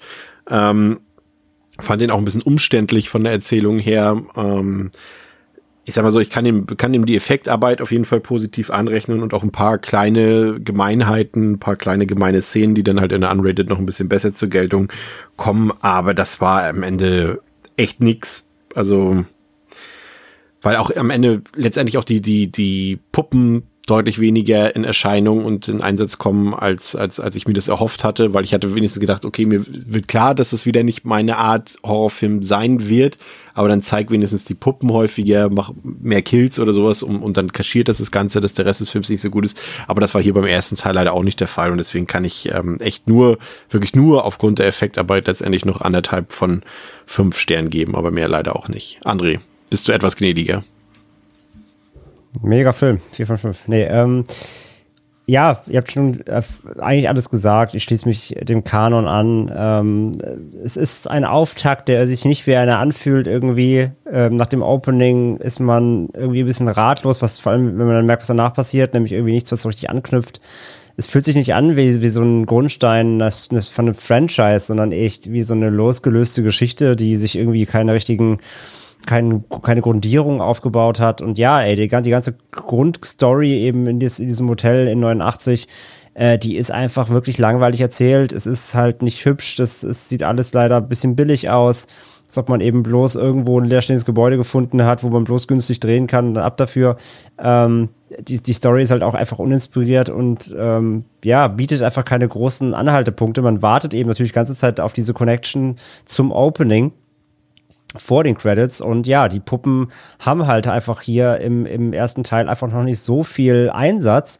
Und äh, wenn sie dann eingesetzt werden, ist es cool. Wie gesagt, ich mag die Effekte, ich mag die Puppen, was sie machen. Ähm, Gerade die, die, die Leech-Woman-Szene ist, ist schön eklig.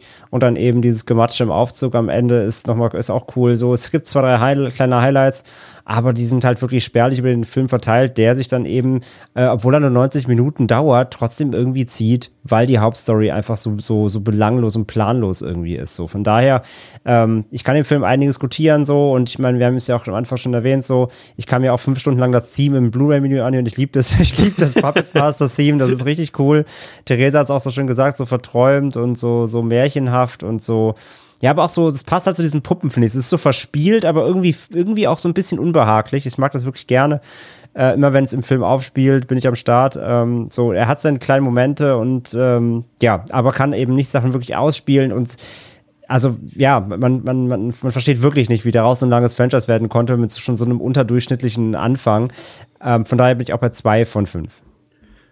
Ja, es wurde schnell eine Fortsetzung nachgeschoben. Klar, also der Film hat sich natürlich rentiert. Wir haben es gesagt, die Videokassetten sind weggegangen wie warme Semmel und deswegen hat Charles Band gesagt, komm, nächster Film her und so kam 1990 Puppet Master 2 raus. Der hat auf Letterboxd eine Durchschnittswertung von 2,8 von 5, auf der IMDb eine 5,3 von 10.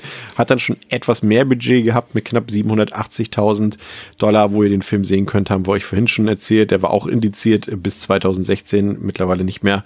Ähm, was vielleicht noch hier interessant ist, das fand ich noch ganz spannend, dass ähm, auf den Videokassetten ähm, gab es erstmals die sogenannte Full Moon Video Zone. Das ist ähm, quasi, ja, letztendlich wie so eine Featurette äh, von Charles Band gewesen, in der die Leute so ein bisschen mitgenommen hat äh, zu Full Moon, ihnen erklärt hat, wie die Produktion abläuft, ein bisschen Making-of, hat äh, Trailer gezeigt zu den nächsten Produktionen und hat ein bisschen was darüber erzählt und so weiter. Und das äh, wollte Paramount, hat gesagt, nee, ist nicht drin, können wir nicht machen, weil klar, es braucht mehr Band für die Videokassetten, das heißt mehr Gewicht, das heißt teurer für Paramount in der Produktion und Charles Band hat das dann sozusagen auf eigene Kosten, den, die, die Mehrkosten sozusagen ähm, übernommen und äh, wollte damit dann so ein bisschen eine Fangemeinde aufbauen, eine Community an sich binden und äh, man weiß ja heutzutage, dass das tatsächlich äh, funktioniert hat und André, das ist ja durchaus na doch, kann man schon als wegweisend bezeichnen, ne? weil das war so lange vor irgendwelchen Internetforen und solchen Dingen,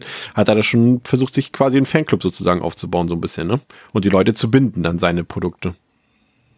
Ja, was ja irgendwie smart ist, ne? wenn du so, eine, so, eine, so ein Franchise und so deine eigenen Firma auch so eine sehr spezielle Richtung, in die du gehen willst, irgendwie sich da versuchen, irgendwie wie Troma auch oder so, ne? Ja, genau. Diese, ja, diese, ja diese Special Interest schmieden. Klar, du willst ein spezielles Publikum abholen und sich versuchen, die, oder versuchen, die um sich zu scharen, macht ja nur Sinn. Ja, finde ich auch total. Macht irgendwie. Und ist gerade, wir haben ja schon vorhin schon gesagt, ne, also für die Leute, die Charles Band halt schon irgendwie kennen, ähm, der ist halt super sympathisch und äh, der verpackt das authentisch, dass er quasi für Fans produziert und weiß, was sie sehen wollen und die dann auch so ein bisschen mitnimmt. Also ist schon, schon ein smarter Schachzug gewesen. Regie geführt hat hier David Allen, das ist der, der die Effekte gemacht hat aus dem ersten Teil. Im Cast wenig Prominenz, würde ich sagen. Vielleicht mm, die Schauspielerin Charlie Spratling, die kennt man vielleicht, die hat in Wild at Heart mitgespielt, im Doors-Film und in dem Blob-Remake.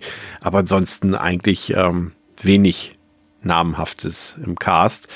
Theresa, worum geht es im zweiten Teil? Ja. André Toulon hatte 1939 einige Puppen hergestellt, die er mit einem Elixier zum Leben erweckte. Alle diese Puppen haben besondere Fähigkeiten und Fertigkeiten. Um sie dem Einfluss der Nationalsozialisten zu entziehen, versteckte er sie und beging anschließend Selbstmord.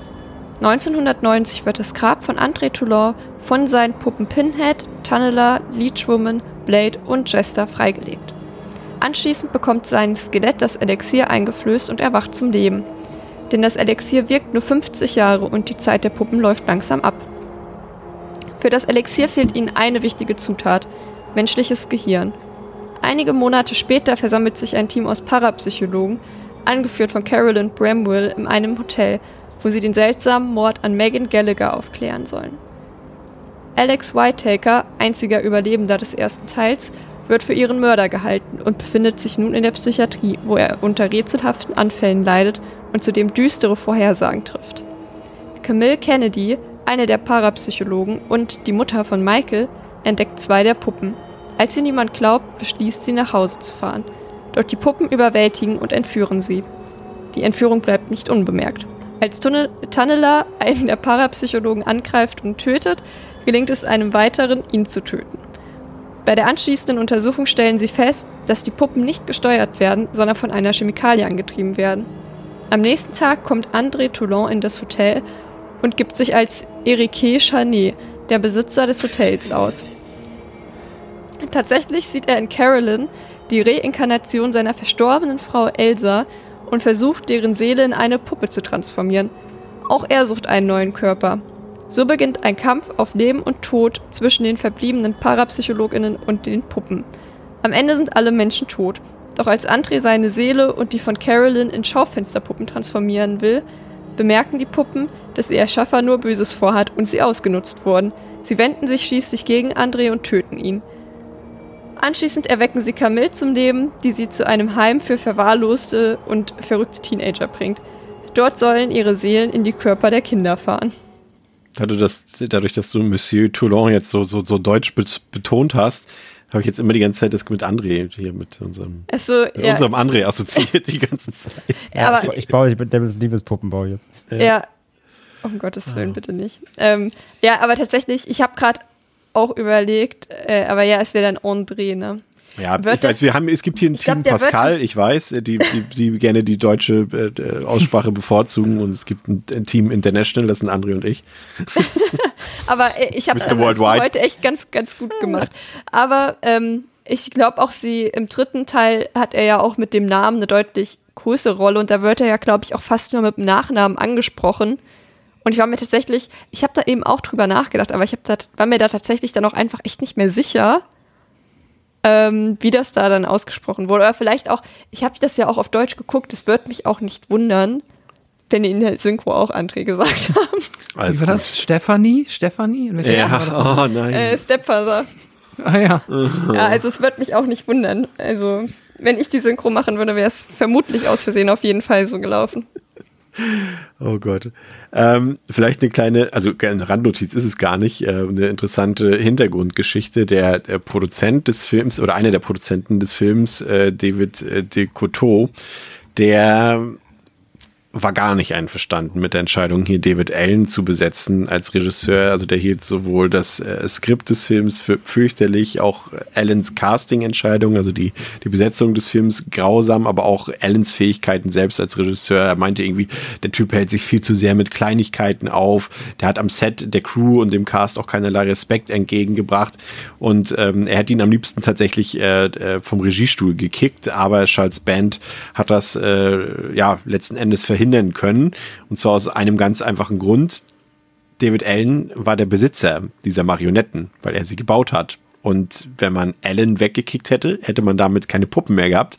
Ergo auch keine Puppet Master Filme. Und deswegen durfte David Allen diesen Film auch zu Ende drehen und war dann auch an allen weiteren Filmen, zumindest vorläufig, äh, beteiligt. Das fand ich äh, noch ganz interessant.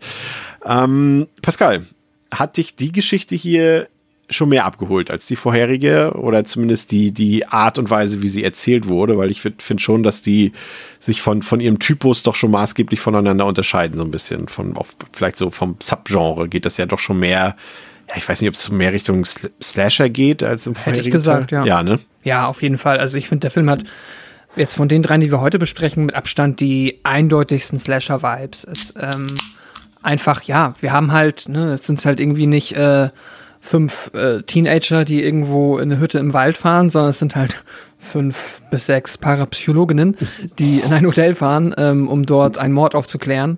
Aber das, die verhalten sich ja genauso. Das ist, läuft ja halt, du hast ja dann das Muster, das dann da passiert ist, das, so, keine Ahnung, der erste von denen stirbt, von den Puppen.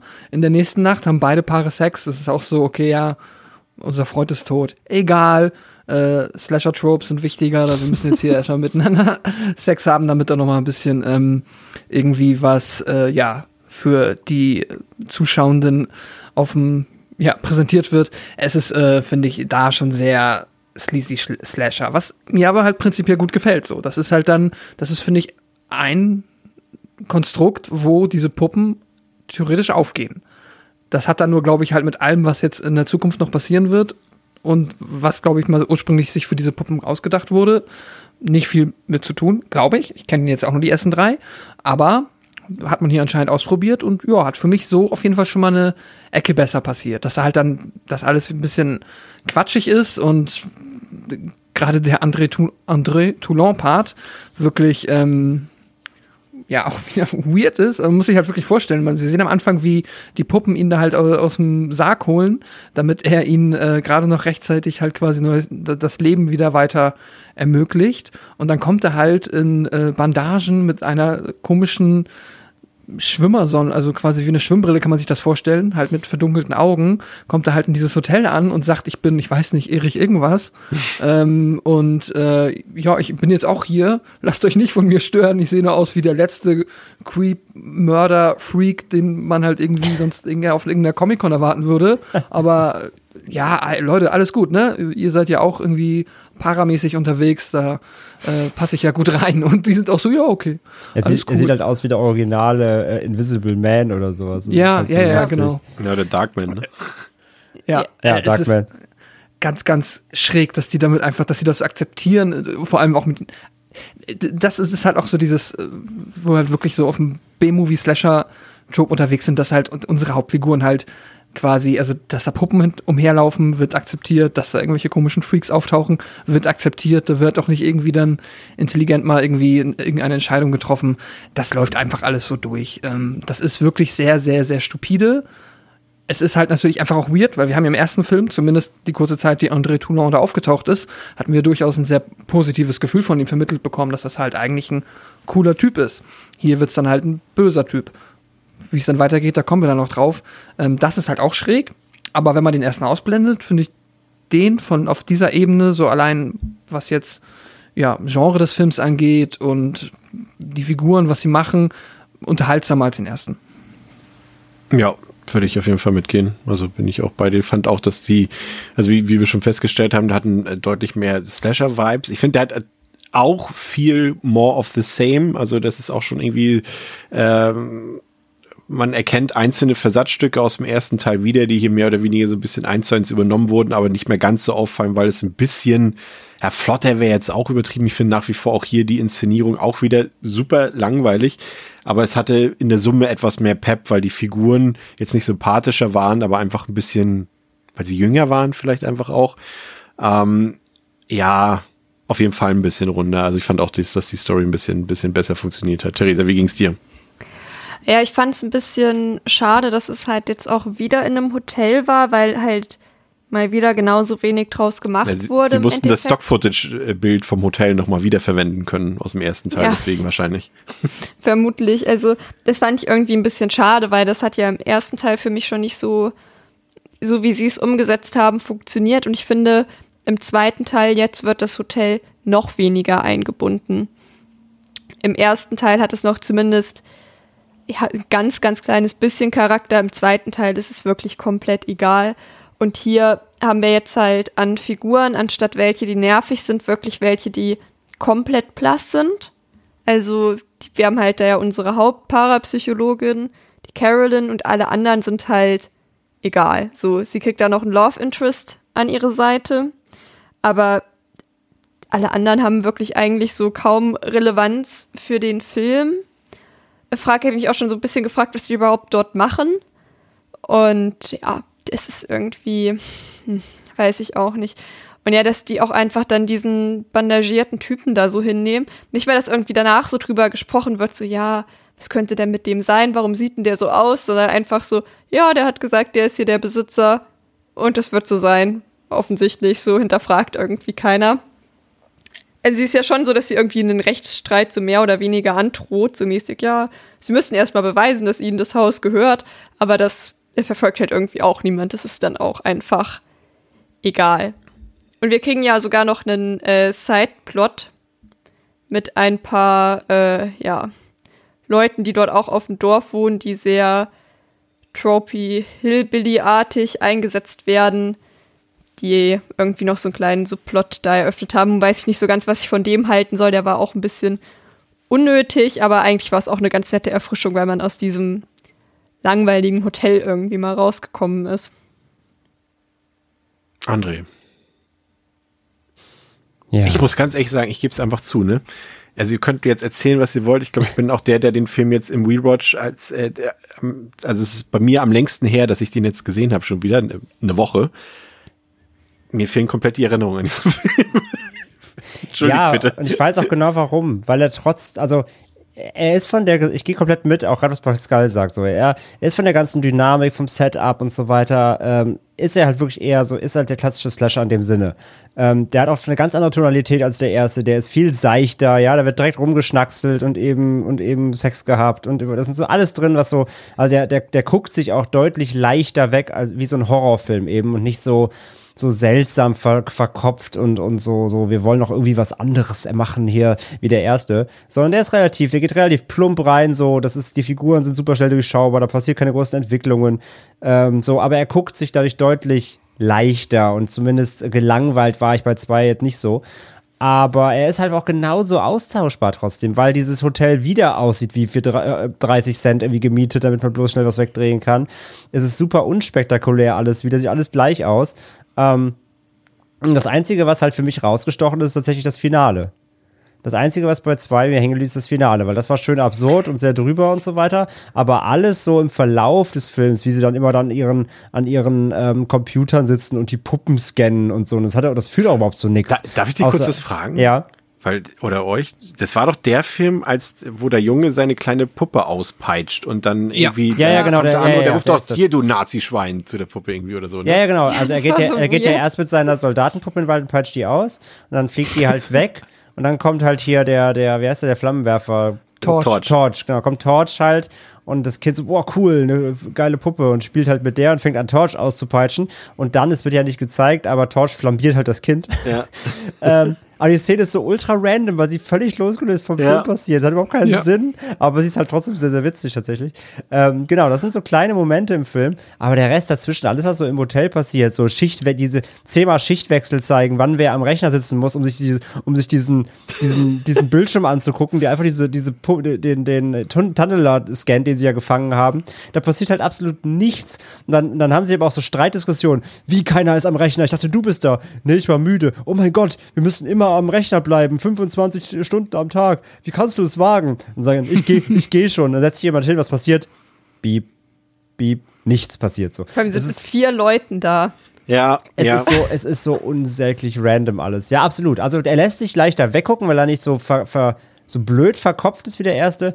Aber er ist, er ist ähnlich belanglos tatsächlich. Ja, es er hat so ein bisschen auch, auch wieder, also außer so ein paar Szenen, eine haben wir eben schon benannt, auch wieder dieses du, du, nichts Erinnerungswürdiges dabei. Ne? Aber Pascal, ich wollte dich nicht unterbrechen. Gerne Frage. Alles fort. gut, nee, ich habe ja fast unterbrochen. Ähm, ich, äh, etwas wollte ich dem Film noch zugute halten, was er dann nämlich da mehr macht als der erste Film, was ich ja auch da schon kritisiert habe, ist, dass wir hier ja, wie man jetzt in jedem guten Slasher erwarten würde, noch ein Ägypten-Flashback bekommen. In schwarz-weiß. In schwarz-weiß. Ähm, genau, das dann äh, uns erstmal zurück nach Kairo ins Jahr 1912 versetzt, weil, ne? Makes sense. Ähm, aber tatsächlich äh, schafft der Film es da, er hat sich da wirklich die Mühe gemacht, die Origin-Story, wie halt äh, André Toulon zu seinem Serum gekommen ist, uns zu erzählen, dass er da halt wirklich damals mit noch, da sieht man noch zum ersten Mal dann diese Mephisto-Puppe, wie er halt Ja, einfach genau. wirklich ein ja, ein Puppet, also Marionettenkünstler war, der halt durch die Welt getourt ist ähm, und halt sein, das quasi einfach aufgeführt hat, aber halt mit normalen Marionetten. Und dann kommt ähm, Afsal, heißt er, glaube ich. Äh, Ja. Und das ist halt so ein ja, alter ägyptischer Mensch, der halt dieses Geheimnis kennt, von den Pharaonen vermittelt oder I don't know, ähm, wie man halt solche Puppen zum Leben erweckt. Da hat er auch so seine komische Echsenpuppe, die er dann zeigt, hat auch dann die eigentlichen Puppen von Nee, äh, da, äh, äh, Toulon Jin, kaputt Jin, gemacht. Jin ist das. Der hat Jin. Das ist auch nur eine der Puppen aus dem. Ah ja, okay. Der, die kommen auch Genau. später wohl noch öfter vor, ja. Jin heißt die. Und den okay. Af- Af-Zahl können wir auch schon mal merken, weil das ist, glaube ich, 5 Teil 5 Teil 5 oder 6 ist auch nochmal Thema wohl. Ich habe schon gelesen, der bekommt noch, also die, wir, der bekommt noch mal eine andere Origin Story. Wir bekommen noch Genau. mal wir kriegen nochmal äh, eine der- neue dann später, ja. beim zweiten Mal haben sie sich dann, glaube ich, in Paris getroffen. I don't know. Aber hier war es in Kairo und ähm, da macht dann halt der Afsal mit, der hat anscheinend auch noch andere magische Fähigkeiten, ähm, verbrennt halt quasi ähm, das Set von Toulon und sagt dann stattdessen hier, ähm, mach doch mal was mit Magie mit den Puppen, so wie ich das hier kann, weil dann ähm, werden die Kinder, die dir zugucken, auch noch mehr gefesselt davon sein. Und das ist besser als auch jetzt der ganze neumodische technische Schnickschnack, den ihr da im Westen irgendwie gerade auffahrt. Geh mal weg davon, mach mal irgendwie damit. Und ja, so erfahren wir dann halt einfach die Origin Story im zweiten Teil. Hat überhaupt nichts, also, naja, minimal etwas dann mit dem Finale und der Auflösung zu tun, aber ja, gut, habe ich zumindest dann das jetzt im zweiten Mal bekommen. Ja, vor allem, weil der, der Mann, der uns da als Ägypter verkauft werden soll, halt auch einfach einen sehr, sehr weißen Eindruck macht. Das fand ich auch so geil, so, okay, ihr wollt mir das hier als Ägypten verkaufen, das ist schon ein bisschen Billo. Ja, ja, Aber was, was hatte ich erwartet? Ich weiß es nicht. Aber naja. Eine schöne Sache, die mir aufgefallen ist, ist, dass sie uns weiterhin ja verkaufen auch wollen, dass dieses Hotel ja auch am Meer ist und deswegen im Hintergrund die ganze Zeit so Wellengeräusche zu hören sind. Und die haben sie wohl sehr undynamisch ähm, in den Film gemixt, weil es gibt diese eine Szene, in der die, glaube ich, in der Küche stehen und du hörst die Wellen so laut, als würden sie da aus der Spülmaschine kommen oder sowas. Also richtig so äh, peitschende Wellen vom Meer. Und die sind so laut eingemischt, als wenn sie mitten in der Küche wären. Also als wäre wär, wär die Küche im Ozean. Das war. Ich habe doch auch nicht mehr beizutragen zu diesem Film. Was soll ich denn sagen? Ich guck mal, ob ich noch was in meinen Notizen Also es ist auf jeden Fall ein Also- bisschen brutaler, der Film. Ne? Der hat ein bisschen mehr Splatter, da sind wir uns, glaube ich, auch einig. Das äh, äh, Ja. lohnt hervorzuheben. Aber auch hier, ich fand generell, und ich gebe euch auch recht, ich glaube, Pascal hat es vorhin gesagt, er hat auch wieder, hat ein etwas knackigeres Tempo, der Film, ne? was ja erstmal gut ist. Zumindest ähm, bei langweiligen Filmen, wenn die noch schneller vorbeigehen. Aber ich fand auch hier wieder die Inszenierung, die äh, steht dem ersten Teil in nichts nach und zwar im Negativen. Also ich finde auch das wieder sehr, äh, André, du hast es gesagt, ne, die Kulissen sind alle wieder so, das sieht alles gleich aus, wieder das Hotel, aber ohne die Wirkung eines Hotels. Und ich hatte auch das Gefühl, auch die Kameraeinstellungen, das war alles wieder so, hier hatte ich schon eher das Gefühl, dass es äh, Richtung Fließbandproduktion geht, dass Band gesagt hat irgendwie, ja komm, mach doch einfach dasselbe nochmal, das ist doch, kaufen die Leute eh so. Und da hatte ich schon eher das Gefühl, dass es in diese Richtung ging. Also das war dann, dachte ich so, okay, beim ersten Mal gebe ich lass ich es durchgehen, weil das ist euer Debütfilm dort und, und Budget nicht so hoch, aber das zweite nochmal und das sieht genauso aus, obwohl sogar der Regisseur gewechselt wurde, der Kameramann gewechselt wurde. Also es hat so eine es hat einfach eine gewisse Stilistik, die mich richtig von vorne bis hinten abturnt und deswegen muss so ein Film dann auch ganz viel auf anderer Ebene bieten, dass ich sage, okay, da habe ich Bock drauf, aber hat der Film da ja auch wieder nicht. Ja, es hat so eine, es hat so eine Nicht-Stilistik, würde ich fast Ja, sagen. ja, genau. irgendwie. Es ist so einfach so, Du guckst so, so, ihn, aber du, es, es bleibt nichts hängen, weil alles irgendwie gleich ja, aussieht. keine Ich Ecken sag- und Kanten, keine Originalität irgendwie. Und ich sag ja, das Einzige, was für mich hängen geblieben ist, das Finale da in, in ähm, Toulons, äh, also, also Bandagen Toulons Labor eben da, wo er dann mit den, mit den Schaufensterpuppen da seine, die, die Seelen transferieren will und so. Das ist das Einzige, weil das schön drüber war und schön abgefuckt und so. Ähm, das, das Finale, das Finale mochte ich tatsächlich ganz gerne insgesamt. Aber das ist wirklich auch das Einzige, was so richtig, außer vielleicht auch das, das, das Auspeitschkind, äh, was überhaupt so richtig hängen geblieben ist. Aber auch nur das Finale, Finale, ne? Weil ich fand so gerade die Viertelstunde, die 20 Minuten davor waren sterbenslangweilig. Ja, du hast halt immer wieder kleine Momente. Also, ne, du hast den Gehirnbohrer bei dem, bei dem ersten Mord eben schön in die, in, in die Stirn rein, das war ziemlich hart. Ähm, dann, dann diese, diese blöde Szene, wo, wo Toulon draußen die ganze Zeit am Meer steht und sie dann da irgendwie über, über, über Gott und die Welt diskutiert. Das war auch irgendwie so absurd, weil du auch siehst, wie der, er vom Green, Greenscreen hinten dann steht an der Klippe und so weiter. Das war auch alles total dumm. Da waren immer so kleine Momente drin halt, aber es ist halt nichts, was ich jetzt äh, noch in drei Wochen noch rezitieren kann. Ich wollte nur noch mal zu dem Jungen eben ergänzen, weil das so seltsam klingt, dass der Junge da seine, also ist ja per se äh, erstmal eine gute Sache, quasi irgendwelche Nazi-Puppen auszupeitschen, aber er spielt halt, das ist noch so ein bisschen der Gag, er spielt halt Indiana Jones, so, deswegen Ja. auch die Peitsche und äh, dann äh, freut er sich über die, in Anführungszeichen, ja, coolere Nazi-Puppe. Deswegen Torch peitscht er und sagt auch, dass du Nazi-Schwein zu der Puppe. Ja, ne? ja, genau. Und äh, Torch ist ja, äh, hat ja auch den ähm, Pickelhelm oder wenn man ihn so nennt und ist ja, hat ja die- ein krasses äh, halt Nazi-Design, lernen wir ja nicht, wobei man lernt es in den Comics später, habe ich nachgelesen. Ähm, äh, deswegen ähm, passt das ganz gut zusammen. Das ist auch noch etwas, was ich positiv hervorheben würde, ist halt wirklich das Puppendesign von der neuen Puppe des Films, äh, Torch, weil das ist halt echt ziemlich cool. So, es ist halt eine scheiß, also ja, offensichtlich eine Nazi-Puppe, aber ähm, mit den Patronenhülsen als Zähne und der Flammenwerfer, der wohl auch, Ja. Habe ich äh, gesehen, wohl am Set wirklich Probleme gemacht hat, weil sie dem halt echt einen Flammenwerfer eingebaut haben und der wohl 10 Meter weit schießen konnte und die mit Kacke aufpassen mussten, dass Torch nicht die Bude abbrennt. Äh, Vielleicht sind es schon- doch nicht so harmlos, äh, wie ich gedacht habe. genau, also Theresa, wenn du Angst vor Puppen haben möchtest, äh, this is your puppet. ähm, das ist schon, also dachte ich mir auch so, okay, wenn die jetzt so weitermachen und quasi, und ich habe erst drei gesehen, bisher hat es immer geklappt, wenn sie jetzt jeden Film sich eine neue kreative Puppe ausdenken, das ist eine coole Idee für so ein Franchise, wo du Leute immer wieder reinlocken kannst, Ja. theoretisch, ne? Oder wenn du sagst, okay, wir machen wieder eine witzige, kreative Puppe. Das ist eine gute Idee. Und das hat mir hier schon ganz gut gefallen. Und, und theoretisch Merchandise kannst du gleich mit damit wieder immer wieder Ja, neu auffrischen, genau. wenn du das irgendwie im Zweifel produzieren willst. Ja, sag ich mir. Ja, ich Torch fand ich auch cool. Das war auf jeden Fall eine, eine, eine gute Ergänzung für die Puppen, weil gerade ein paar dabei sind. Ich habe ja schon gesagt, ich fand generell ja ohnehin nicht das Design nicht so, so cool. Bei Torch muss ich dir aber recht geben, finde ich, finde ich gut und gerade war das dann noch ein Ausgleich. Hatte mich dann gefreut, okay, Leechwoman ist raus, weil die fand ich echt nicht schön, die Puppe und, und dafür Torch rein. Aber gut, dann hat sich das ja wieder ein bisschen geändert zum dritten Teil. Ähm, ich habe übrigens nochmal, äh, gerade nochmal nachgelesen, weil ich, mich hat's äh, gewurmt, warum sie im ersten Teil, also ob es wirklich nur an, an, am Budget lag, dass die Puppen so wenig eine Rolle gespielt haben, aber man war sich tatsächlich beim ersten Teil wusste man wirklich noch nicht, dass die Puppen der USP und der Selling Point, also was dasselbe ist, ähm, der Selling Point des Films, ähm, ähm, dass sie, dass sie den darstellen. Sie haben erst dann gemerkt, okay, die Leute fanden den ersten Teil geil wegen den Puppen und deswegen bauen wir im zweiten Teil mehr von den Puppen ein. Also ihm war das noch gar nicht so richtig klar beim ersten Teil. Da dachten sie wahrscheinlich wirklich noch, äh, Theresa, dass die Geschichte die Leute begeistern könnte. ja gut, aber eigentlich steckt es ja auch schon. Na gut, eigentlich sagt der Name ja Puppet Master. Eigentlich offensichtlich haben sie ja gedacht, dass Too Raw der Selling Point ist. Äh, so scheint es jetzt zumindest. Aber äh, wenn man sich da die Cover anguckt, da sind ja auch die Puppen drauf. Und irgendwie wird ja schon auch damit so das Marketing gemacht. Und ja, was anderes haben die Filme auch. Also zumindest jetzt die beiden auch eigentlich nicht an großartig positiven Sachen. Also und ich glaube, ihnen war auch schon bewusst ja, dass die Story für den ersten eigentlich nicht geil ist, weil sie das ja auch eigentlich so nicht haben wollten. Also ich weiß nicht, vielleicht haben sie einfach gedacht, okay, wir machen hier einfach ganz, bauen hier einfach ein paar Sachen rein und irgendwas wird schon funktionieren, irgendwas wird die Leute schon abholen. Und wir finden dann schon heraus, was es ist.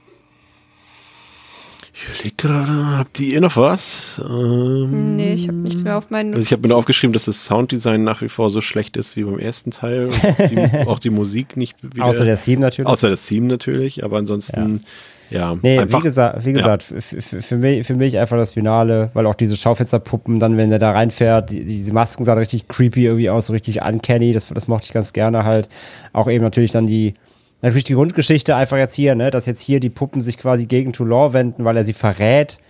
Ähm, was jetzt auch wieder so komplett konträr natürlich zu allem aus dem ersten ist und es wird auch wieder komplett konträr sein zu dem, was wir gleich im dritten besprechen. Das ist auch wieder so richtig schön einfach dazwischen gerammelt und keiner weiß warum und wieso.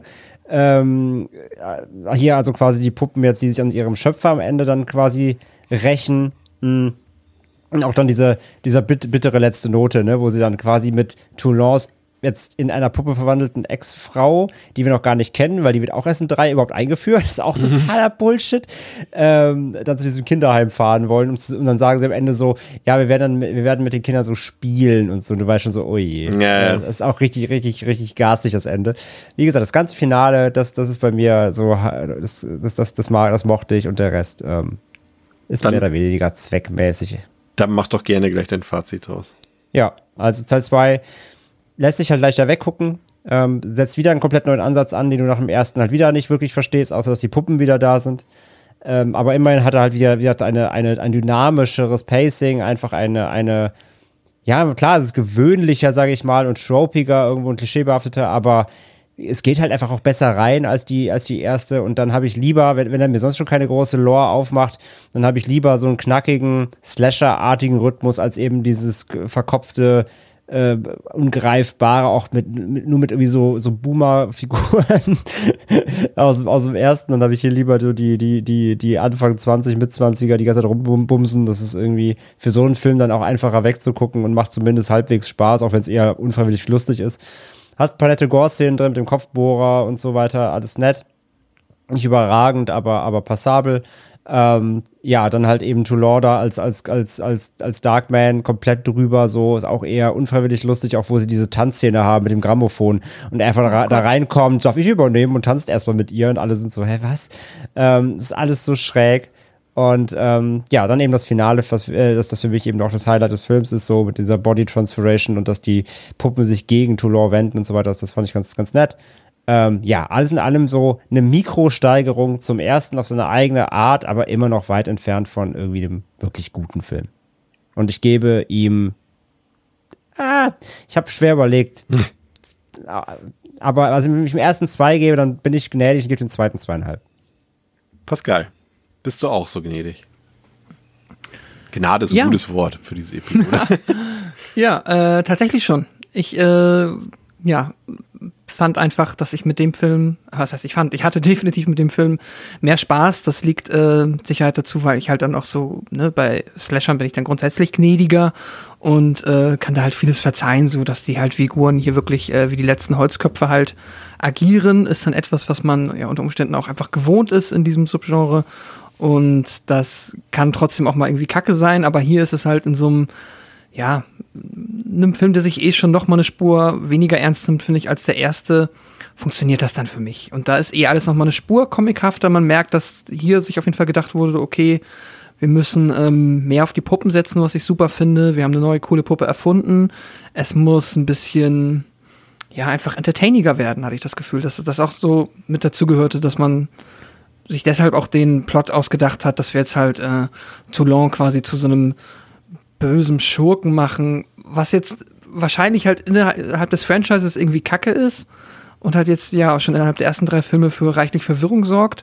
Aber wenn ich mir jetzt nur diesen Film nehme, dann macht mir das hier zumindest in dieser Kombination mehr Spaß als alles, was ich im ersten gesehen habe. Ist trotzdem kein wirklich guter Film, der ist auch immer noch stellenweise wirklich sehr langweilig und da ist jetzt auch nichts bei, was irgendwie krass heraussticht. Ich finde das Finale auch ganz cool. Hat mich tatsächlich auch ein bisschen an Tourist Trap erinnert. Ähm, aber das, ja, vielleicht auch rein einfach von der Optik und von dem Stil, I don't know. Ähm, ja, ich habe dem Film auch zweieinhalb Sterne gegeben und ja, das wäre jetzt von den ersten beiden definitiv der Film, den ich eher noch mal gucken würde, einfach mal so, weil der, ach nee, gar nicht war, der ist, glaube ich, 90 Minuten lang, ne? Der dritte ist so kurz. Ja, aber geht ja trotzdem Ja, gut das sind ja alle so in keine demselben- Länge. Ja, genau. Also den kann man halt echt einfach mal so komplett belanglos nebenbei laufen lassen und ist, glaube ich, ganz gut unterhalten, weil er auch so schräge Sachen hat, wie halt den Jungen auf einmal, der komplett random da ist. Gar keinen Sinn ergibt. Aber hey, warum nicht? Ja, ich finde den immer noch über weite Strecken echt sterbenslangweilig. Also ich hab, musste mich da echt da durchquälen, aber ich fand es prinzipiell erstmal gut, dass der, dass äh, sich die Tonalität so ein bisschen in Richtung meines Horrorgeschmacks verschoben hat. Also es hat sich, wie wir ja schon mehrfach gesagt haben, äh, deutlich mehr nach Slasher angefühlt, hat, hatte mehr Gewaltszenen, hatte ein etwas höheres Tempo und hatte vor allem mehr Puppen-Action. Aber ansonsten war auch die Inszenierung wieder sehr ungelenk aus meiner Sicht. Die, die, die Story hat nirgendwo hingeführt, war für mich kompletter Nonsens. Und dazu eben auch, wie gesagt, zu, zu der Optik äh, kommt dann auch noch wieder diese grauenvolle Musik dazu. Aber ich gebe ihm zwei Sterne, also einen halben mehr als dem ersten Teil, weil er einfach ein bisschen sich erträglicher gucken lässt und äh, wie gesagt, die, die Animation oder beziehungsweise die Effektarbeit und so weiter, die will ich auf jeden Fall herausstellen. Gerade für das Budget ist das schon ordentlich, wenn die Puppen tanzen, äh, im wahrsten Sinne des Wortes, aber mehr ist da hier bei diesem zweiten Teil auch noch nicht drin gewesen bei mir. Theresa, was gibst du und warum? Äh, ich gebe wie beim ersten Teil auch zwei Sterne. Ich hatte dem erst anderthalb gegeben, weil wenn man die Back-to-Back guckt, was ich jetzt gemacht habe, wirkt der erstmal irgendwie noch unerfrischender, weil es halt wirklich dadurch, dass auch das Setting halt wieder so ein Hotel ist, habe ich einfach das Gefühl, dass ich da noch mehr Langeweile von dem bekomme, was mich davor schon irgendwie gelangweilt hat. Aber jetzt so beim drüber nachdenken hat er doch einige Ecken, im Grunde genommen besser sind, vielleicht. Vielleicht nicht unbedingt, aber eigentlich im Grunde genommen nicht schlechter, wenn ich ein bisschen mehr drüber nachdenke. Ich glaube, der Fehler ist es, diese beiden Filme direkt nacheinander zu gucken, weil ich halt schon die Schnauze voll vom Hotel hatte nach dem ersten Teil. Und ja, deswegen, ansonsten würde ich mich ehrlich gesagt einfach im Großen und Ganzen anschließen an alles, was ihr schon gesagt habt. Ja. Und dann habe ich mir, und so wie ihr das ja auch getan habt, aber ich glaube auch da war ich wieder der Erste, mir den dritten Teil angesehen, der ja auch ein Jahr später kam und dachte so, oh, ey, die hau- hauen die Dinger wirklich raus jedes Jahr und das wird jetzt bestimmt wieder exakt dasselbe werden. Ja, und dann waren die, die 86 Minuten vorbei und ich habe dann euphorisch bei uns in die WhatsApp-Gruppe geschrieben, hey, es gibt halt auch einen guten Teil. Und ich bin ähm, gespannt, ob ihr das äh, gleich äh, bestätigen äh, könnt, um mal so einen halben Teaser auszuwerfen. Ähm, Puppet Master 3, Toulons Revenge ähm, aus dem Jahr 1991, hat auf Letterboxd eine 3 von 5, auf der IMDb eine 5,9 von 10, hat 800.000 Dollar gekostet. Wir haben es gesagt, wo ihr den Film sehen könnt, aber auch bis 2016 indiziert und Pascal hat jetzt vermutlich die schlimmste Aufgabe der heutigen Episode und erzählt uns, worum es in dem dritten Teil geht. Auf jeden Fall die längste. Ja.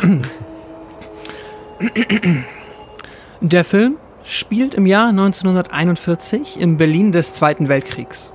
Ein Wissenschaftler namens Dr. Hess wird von den Nazis, insbesondere von seinem Gestapo-Verbindungsmann Major Kraus, gezwungen, ein Medikament zu entwickeln, das Leichen beleben kann, um sie als lebende Schutzschilde auf dem Schlachtfeld einzusetzen, nachdem er an der Ostfront zu viele verloren hat. Aber Dr. Hess kann es nicht richtig machen. Die Leichen werden zwar wieder lebendig, aber sie neigen zu sinnloser Gewalt. In einem kleinen Theater in der Innenstadt hat André Toulon ein politisch-satirisches Puppentheater für Kinder inszeniert, in dessen Mittelpunkt eine sechsarmige amerikanische Old West-Puppe namens Six Shooter steht, die eine leblose Rekonstruktionspuppe von Adolf Hitler angreift. Oh, sorry. Muss aber kurz Kein durchatmen. So. An der Vorstellung nimmt neben einer Schar, Kin- Schar von Kindern auch Leutnant Erich Stein, Kraus Fahrer, teil. Nach der Aufführung füttern Toulon und seine Frau Elsa die Puppen mit der Formel, die ihre Lebenskraft erhält, werden aber von Stein beobachtet, der am nächsten Morgen seinen Vorgesetzten informiert. Hess, der von der Formel wirklich fasziniert ist, möchte, dass Toulon ihm das Geheimnis offenbart, aber Kraus will Toulon wegen Hochverrats und Beleidigung des Führers verhaften. Am nächsten Tag schenkt André Elsa eine nach ihrem Ebenbild gefertigte Puppe, doch kurz darauf brechen Kraus, Hess und ein Trupp Soldaten in das Atelier ein und nehmen Toulon, Tunnler und Pinhead fest. Als Elsa versucht, sie daran zu hindern, die Formel ebenfalls mitzunehmen, wird sie von einem der Begleiter erschossen und Toulon wird von ihr weggeschleppt. Als Kraus gehen will, spuckt die verwundete Elsa ihn aus Trotz an, woraufhin Kraus sie kaltblütig erschießt. Beim Abtransport von Toulon werden die beiden Soldaten, die ihn bewachen, von Pinhead und Tunnler getötet, sodass Toulon entkommen kann. Nachdem er sich für den Rest der Nacht versteckt hat, kehrt Toulon zu seinem Theater zurück und muss feststellen, dass die Bühne von den Nazis niedergebrannt worden ist. Er findet Six-Shooter und Jester und geht mit ihnen weg. Dann entdeckt er ein teilweise zerstörtes Krankenhaus und beschließt dort ein Lager aufzuschlagen. Auf der Suche nach Rache brechen Toulon, Pinhead und Jester in die Leichenhalle ein, um die Lebensessenz seiner Frau zu besorgen, die er in die für sie angefertigte Frauenpuppe einfügt und während sie zum Leben erwacht, setzt er ihr mehrere Blutegel ein, die er in einem Glas gefunden hat. Später in der Nacht verübt Toulon den ersten Racheanschlag auf Stein, während er zusammen mit Pinhead, Jester und Leechwoman das Auto von Kraus repariert. Auf der Flucht von seinen Verfolgern findet Toulon anschließend Unterschlupf in einem zerbombten Gebäude. Zurück in seinem Labor studiert Dr. Hess Toulons Formel und da er ihn unbedingt treffen und mit ihm sprechen will, kehrt er in das alte Theater zurück. In der Zwischenzeit finden einige Freunde aus dem Puppentheater, ein Junge namens Peter Herz und sein Vater, André, und beschließen bei ihm zu wohnen, nachdem Peters Mutter unter dem Vorwurf der Spionage verhaftet wurde.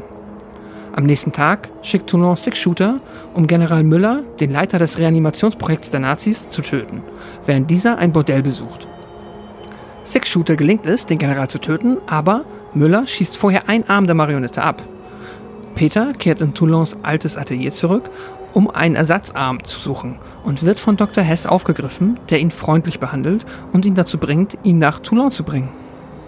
Dr. Hess findet und spricht mit Toulon, der ihm von dem Geheimnis der Puppen erzählt, dass jede der Puppen eine Person war, die Toulon sehr gut kannte und dass sie alle einen starken Willen hatten, nach dem Tod zu leben, dass der menschliche Geist der Schlüssel zum zweiten Leben ist und die beiden werden Freunde. Doch Peters Vater verrät Toulon, indem er Major Kraus von seinem Versteck erzählt und im Gegenzug seine Familie begnadigt. Kraus und seine Männer stürmen die Ruine, doch die Puppen wehren sich und ermöglichen Toulon und Hess die Flucht. Kraus hält Peter und seinen Vater auf und verlangt zu erfahren, wo Toulon ist. Herz wehrt sich und wird von Kraus erschossen. Bei der Durchsuchung der nahegelegenen Häuser wird einer von Kraus Männern von Six-Shooter erschossen. Als Hess sich ihm nähert, sticht der Soldat ein Messer in ihn, bevor er stirbt. Hess stirbt an der Verletzung und fordert Toulon auf, weiterzukämpfen. Toulon kehrt noch einmal in sein altes Theater zurück, wo er vor Erschöpfung einschläft und bald von den, dem inzwischen verwaisten Peter begleitet wird. Nachts kehrt Major Kraus in sein Büro zurück, wo er in einen Hinterhalt von Toulon und seinen Puppen gerät, zu denen sich nun auch Blade gesellt, der mit Hess Essenz infundiert, infundiert wurde. Toulon nimmt schreckliche Rache an Kraus, indem er ihn an seinen Gliedern und seinem Hals, die mit scharfen Haken, Haken aufgespießt sind, von der Decke hängt. Nachdem er eine Hellebarde aus Kraus Bürodekoration mit der Spitze nach oben in den Boden gesteckt hat, setzt Toulon das Seil in Brand. Das Seil reißt schließlich und Kraus fällt tödlich direkt auf die Hellebarde. Der Film endet damit, dass Toulon, der sich als Kraus ausgibt, und Peter das Land mit dem Schnellzug nach Genf verlassen. Vielen Dank, Pascal. Ich habe in der Zwischenzeit die Wocheneinkäufe äh, erledigt, den Müll, den Müll runtergebracht und die Spülmaschine ausgeräumt. Ähm, Frage Den jetzt. Film zweimal geguckt. ich habe den Film zweimal geguckt. Das ist gut. Nein, vielen Dank. Ähm, Theresa, was hier natürlich sofort auffällt, und ich glaube, das empfinden wir alle hier in dieser Runde, so würde ich mal stark vermuten, als, als großen Pluspunkt, ist das neue Setting, was erstmal ja komplett alles verändert, ne? gerade wenn man halt die Befürchtung hat, dass es wieder dasselbe ist mit dem Hotel und so weiter. Nein, wir haben ein neues Setting, wir haben eine neue Zeit, wir haben einen neuen Ort und all das hat dem Film aus meiner Sicht extrem gut getan. Klar sehen wir immer noch, das Budget war nicht super hoch und es wurde irgendwie auf den Hinterhöfen von den Paramount Studios, so stand es glaube ich sogar auch irgendwie Backlot of Paramount Studios oder so, wurde das gedreht, aber es ist einfach komplett erfrischend aus meiner Sicht. Ja, aber es ist halt auch trotzdem irgendwie authentisch, weil es geht ja, im Grunde genommen ist es ja eine Jagd nach dem Toulon. Und der hält sich natürlich nicht irgend, also natürlich hält er sich irgendwo versteckt auf. Und wenn das halt der Hinterhof von Paramount ist, dann ist das für Berlin vielleicht ein bisschen unrealistisch, aber prinzipiell ein gutes Setting dafür und also für mich ist jetzt auch, wenn ich so an äh, 1939 denke, ist es jetzt auch keine Glanzzeit von Deutschland, wo ich mir das sonderlich hübsch alles hier vorstelle. Deswegen finde ich das auch vollkommen okay, dass das alles so ein bisschen schmuddelig aussieht und ja, nicht so hochwertig, weil es dadurch irgendwie authentischer wird. Und ich fand den Settingwechsel wirklich sehr, sehr angenehm. Ich hatte schon erst auch, ja, hab ich am Anfang schon gesagt, so ein bisschen Angst, was die mit der Thematik machen. Ähm, das ist ja ein einzig großer, ähm, jetzt wollte ich fast Fressnapf sagen. Fett, Fettnäpfchen, nicht Fressnapf. Ähm, äh, Fettnäpfchen, in die man da, also eine ganze, ganzes Minenfeld praktisch, in die man da tappen kann. Und das muss man wirklich sagen, ähm, das, das haben sie irgendwie geschafft, tatsächlich nicht zu machen. Ähm, und haben da, das da tatsächlich geschafft, einen kritischen Film irgendwie halbwegs draus zu machen, so wie das in dem Rahmen möglich ist. Und so, dass ich dann da auch mit der Art und Weise, wie in dem Rahmen mit diesen Puppen dann diese Thematik behandelt wurde, ich damit tatsächlich sogar auch zufrieden war, auf eine komische Art und Weise. Ich hätte nicht gedacht, dass es möglich ist, ehrlich gesagt. Das fand ich ähm, erstaunlich. Sehr gut. André, wie hast du den Settingwechsel wahrgenommen? Auch so positiv wie Theresa und ich? Ja, auf jeden Fall. Ähm, also, das ist ja wirklich was, was, was grundlegend anderes. Irgendwie allein schon von der, von der Aufbereitung. Das fühlt, das fühlt sich halt wirklich, was ich vorhin gesagt habe. Das hier fühlt sich an wie so ein Auftakt. Das fühlt sich, da ist, da ist irgendwie, da ist eine, eine Story-Erzählung drin, da, da, da wird was aufgemacht, da wird was geebnet. Ähm, das hat gleich einen ganz anderen Drill als die ersten beiden Teile quasi. Also ja, ich, ich bin auf jeden Fall der Meinung, oder ich glaube, da geben wir auch Konsens, äh, äh, Konsens, dass äh, der dritte ist, fühlt sich halt an wie der erste. Ne? Es, es ist einfach so. Gleich wie der, wie der, wie der beginnt, wie er, wie er aufmacht, du hast eben diese, diese, diese Anfänge, du siehst ihn jetzt wirklich noch als Puppenspieler und das ganze Setting einfach eben generell ähm, ja, äh, wo wir noch gesagt haben, ne, Theresa hat's gesagt, ich wusste im ersten Teil nicht mehr, dass das Nazis sind, die ihn umbringen. hier, hier, hier ist es, äh, hier steht's außer Frage so. Und ähm, ja, das wirkt einfach irgendwie alles direkt, direkt irgendwie wertiger und, und ausgefeilter und kompletter irgendwie. Es fühlt sich nicht wie an, einfach, ich habe gerade mal kurz irgendwie ein, äh, ein, alte, ein altes Backsteingebäude aus Leschige vor, dass wir schnell einen Film drehen, sondern hier merkst du irgendwie, da ist schon mal ein Konzept hinter. Das ist grundlegend anderer Film schon von Beginn an, finde ich. Pascal, wie ging's dir damit? Ich äh, fand es auch an dem Punkt sehr angenehm, auf die eine Art und Weise, dass das Setting sich gewechselt hat oder vielmehr geändert hat. Ich habe dir auch Back-to-Back geguckt, da muss ich höchstens, also nachdem der zweite für mich halt dann schon eher so ein bisschen auf der entertainigeren ähm, Kopf aus, alles Quatschebene dann ja seine guten Momente hatte, wo er für mich funktioniert hat, war es natürlich schon so ein bisschen jetzt, ne, wir kommen aus so einer, ich sag jetzt mal in Anführungszeichen, heiteren, wirklich albernen, quatschigen Story jetzt halt in einen schweres Geschichtssetting, das natürlich halt trotzdem dann, ne, wir sind immer noch Puppet Master, hier sind die Puppen, die irgendwie unterwegs sind, ähm, natürlich trotzdem irgendwie seine, ja, goofigen und campigen Momente hat, aber das ist jetzt halt auf einmal halt, wir sind jetzt halt, im, ja, zur Zeit des Zweiten Weltkriegs in Deutschland und das ist halt natürlich ein anderer Vibe. Und ich find, bin bei Theresa, ich finde es auch beeindruckend, wie, ähm, ja, wie gut er das geschafft hat, tatsächlich mit der Thematik umzugehen. Aber natürlich nimmt es automatisch ein bisschen Leichtigkeit, weil es jetzt hier auf einmal auch irgendwie Stakes geht. Toulon ist wieder ein guter.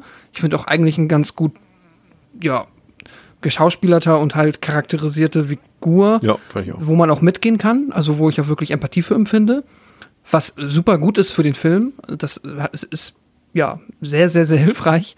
Ähm, aber gleichzeitig, ne, dann hast du halt, du verlierst ein bisschen die Leichtigkeit, will ich einfach nur sagen, und gehst dafür ein bisschen mehr mit, was ja aber auch vollkommen okay ist. So, muss jetzt ja nicht hier einfach nur noch ein Quatschfestival werden. Kann ja auch mal halt dann echt ein guter, ernster Film mit halt den palpigen Puppet Master Elementen sein. Ja, also ich fand's gut. Ähm, was soll ich gerade sagen?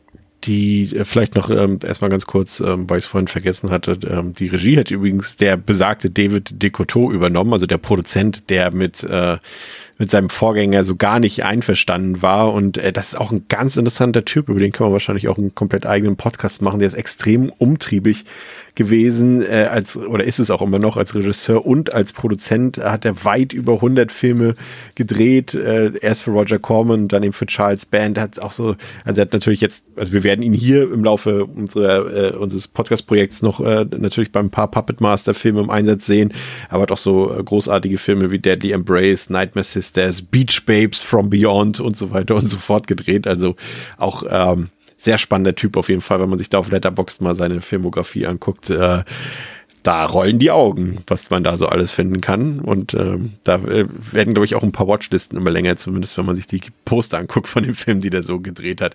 Ähm, was ähm, hier spannend war, fand ich, äh, also jetzt neben dem Setting ist natürlich nochmal der Punkt, dass es sich hierbei ja, André, um mehr oder weniger ein Prequel, also das ist mehr oder weniger ganz klar um einen Prequel handelt. Ich hatte ja eingangs schon gesagt, dass das ja eigentlich das Material wäre, welches der erste Teil gewesen wäre, ne? Also das, die Story wäre der erste Ja. Teil gewesen. Und Ja. ähm, ich weiß jetzt natürlich nicht, wie es gewirkt hätte, wenn das jetzt die Nummer eins gewesen wäre und danach trotzdem die Filme gekommen wären, die wir jetzt als Teil eins und Teil zwei gesehen haben. Aber ich glaube, die Reihe wäre vielleicht sogar größer und ich, ja, ist auch schwierig zu sagen. Ich kann tatsächlich die echte Popularität dieser Reihe gar nicht so richtig einschätzen, weil so, Ich auch äh, nee, nicht. so in, me- in meiner Horror-Bubble spielt es, spielte das eigentlich nie so eine große Rolle, dieses äh, Puppet Master-Ding. Und erst so in den letzten Jahren, seitdem wir halt diesen Podcast machen äh, und immer mehr Leute gesagt haben, ja, mach doch mal das. Und ich weiß bis heute nicht, ob die Leute uns einfach nur ärgern wollen oder ob sie die Filme mögen, haben wir vorhin schon festgestellt. Aber ähm, und, und deswegen, äh, ich, ich persönlich äh, schätze die Popularität, also ja, so in bestimmten Kreisen, bestimmt ist die da, aber ich sag mal so allgemein, wenn wir jetzt ne, all die Horror-Franchises, die wir hier schon besprochen haben, erwähnen und selbst wenn ich sowas wie Hatchet und so weiter, ne, also auch modernere Sachen, die, die sind glaube ich alle größer und bekannter als Puppet Master. Aber ich glaube, das wäre vielleicht anders gewesen, wenn der dritte Teil an erster Stelle gekommen wäre. Unabhängig davon, was danach gekommen wäre. Aber ich glaube einfach, die, die, die Produktion hier, aber auch die Geschichte, weil sie einfach viel runder einen Einstieg in diese Reihe gibt, aus meiner Sicht. Ähm, ich glaube, das hätte besser funktioniert einfach. Ging's an mich Also ich finde, noch? wenn man diesen Film zuerst guckt, also man kann den problemlos als erstes gucken, finde ich. Ja, ja, äh, also meiner Meinung nach, das habe ich eben schon angedeutet, meiner Meinung nach musst du den, musst du den als erstes gucken, damit du halt überhaupt was verstehst. Also, ähm, äh, der ist ja wie ein Prequel, wirklich. Also du kannst ja sagen, wenn du den geguckt hast, dann verstehst du erst den Anfang vom ersten Teil. Dann verstehst du, also das, der, der, der legt ja alle Grundsteine. Da erfährst du, du erfährst, du siehst ihn halt beim Puppenspielen, so, du, du siehst, warum er überhaupt gejagt wurde, weil er allein schon angefangen hat, eben dieser Hitler-Puppe so Hitler, Hitler zu diffamieren, halt, was auch natürlich verboten war unter den Nazis. Ähm, du, du, du, siehst, du lernst deine Frau Elsa kennen. Nicht zwar nicht so richtig kennen, aber sie ist halt da und du erfährst, dass sie eine Frau, dass er eine Frau hatte und so weiter. Ähm, du erfährst hier so viele Hinweise, wie gesagt, vor, vorhin auch schon angedeutet. Gibt ja später, äh, relativ zum Ende vom Film, wo sie dann da schon auf der Flucht sind, in diesem Bunker sitzen, ähm, diesen Dialog mit dem, mit dem, mit dem Sohn, da, mit dem Peter heißt er, glaube ich, oder? Das, der, das Kind? Ja. War das Kind Peter? Ja. Ähm, wo er halt erklärt, ne, in der Puppe steckt irgendwie der, der, die Seele von dem und dem und hier, das war ein alter äh, Bibliotheksfreund von mir, keine Ahnung. Das sind ja alles Infos, die hast du ja vorher überhaupt nicht. Das heißt, wie, wie wir schon gesagt haben, so im ersten Film, da gehst du rein, du hast keine Ahnung, wo, was ist denn da los, wo, woher kommen die, warum passiert das? Du hast null Peil. Deswegen, also der, der dritte ist halt, wie gesagt, wie ein Prequel, aber eigentlich guckt er sich wie der erste Teil. Das ist der Auftakt eigentlich. Pascal? Absolut, das, was André sagt. Man muss halt die Zeitlinie einmal dann korrigieren. Das haben sie halt ein bisschen verkackt. Der erste soll ja, äh, der erst, im ersten bringt sich Toulon ja 1939 um. Ja. Äh, und der dritte spielt 1941. Genau. Was nicht so viel Sinn ergibt. Also das, ähm, ich habe auch mal da im, äh, im Fan, Fandom-Wiki ja von Puppet Master geguckt. Da schreiben sie auch schon, der erste hat das einfach nur, die haben sich vertan. Der sollte auch 41 spielen halt, kurz nach der Flucht. Ähm, ja, aber davon ab, genau, ähm, hier, das ist halt wirklich ein Auftaktfilm. Der, ähm, also man hätte es natürlich auch, also du hättest auch im ersten schon das anhand von irgendwie ein paar Flashbacks irgendwie Ja. bekommen, wahrscheinlich so, dass du dann einen Film zur, in Anführungszeichen, Jetztzeit zeigst, der dich dann ähm, durch ein paar Flashbacks irgendwie schon mal abholt und dann meinetwegen kannst du ja trotzdem später nochmal das richtige Prequel dazu machen. Aber da der Erste das halt nicht gemacht hat, ist es dann hier jetzt ja wirklich mal ähm, sehr willkommen, dass wir jetzt erfahren, warum die Nazis die Puppen wo wollten und warum Toulon gejagt wird, alles, was André eben gesagt hat. Äh, ja, ist etwas, was, und das hoffe ich jetzt mal, ähm, worauf das Franchise ab jetzt aufbaut und ganz naive Hoffnung, nicht mit zu viel Schabernack damit treibt, aber ich habe schon dann mich hier und da mal ein bisschen quer gelesen und ich glaube, da wird noch genug ähm, Schindluder mit getrieben, aber äh, zumindest zu diesem Zeitpunkt finde ich, ist das ein äh, gelungener Auftakt, an, nur an der falschen Stelle halt. Ja, und ich, ich, finde auch einfach gut, dass du, du kannst halt, sag mal, wir reden ja, haben ja schon gesagt, dass die ersten beiden Teile nicht besonders gut sind.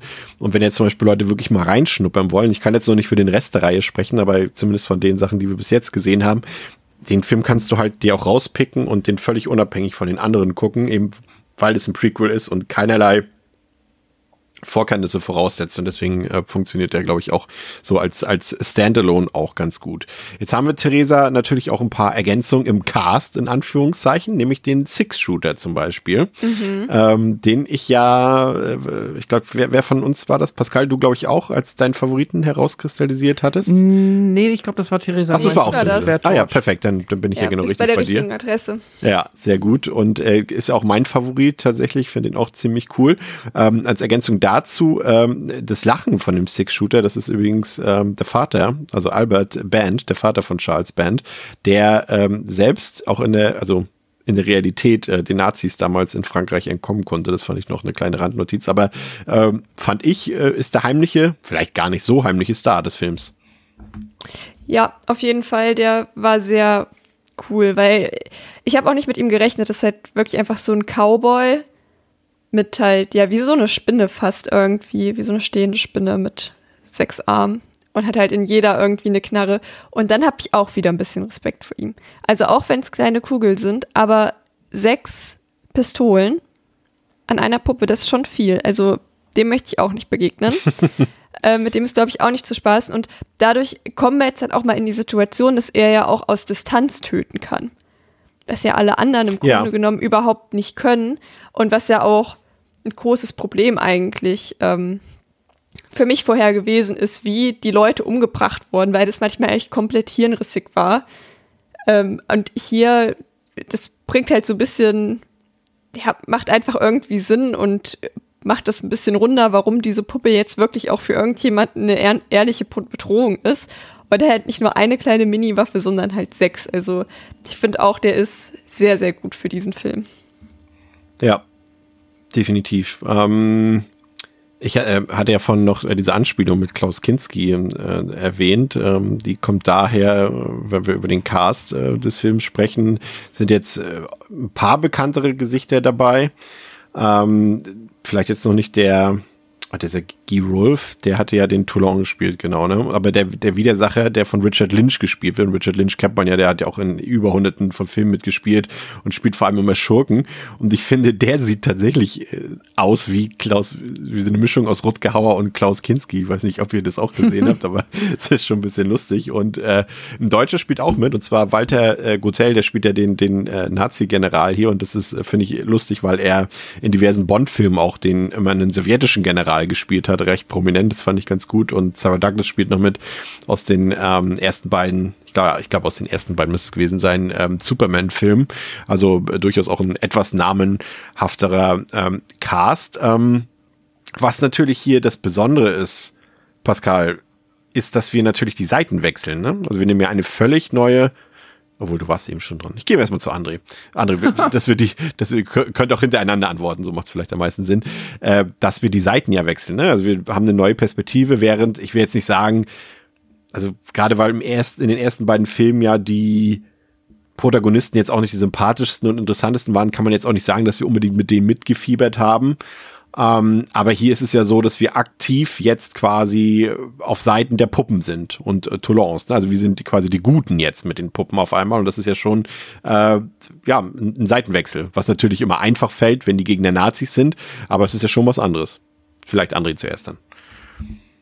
Ja, äh, natürlich, komplett. Also das, das ist ja damit einhergehend auch hier hast du jetzt endlich mal, ähm, hier verstehst du halt Toulon und du merkst halt, er ist halt eigentlich ein Opfer, er ist ein Opfer des Nationalsozialismus, der sich diesen Puppen erwehrt. Das ändert ja einfach komplett auch nochmal die, den Blick auf diese Reihe, weil du ja, wie gesagt, mit, mit dem Auftakt von Teil 1 auch gar keine, äh, gar keine Einblicke bekommen hast, auch keine, überhaupt keine Verweise, so warum ist er auf der Flucht, was hat er getan, was ist los?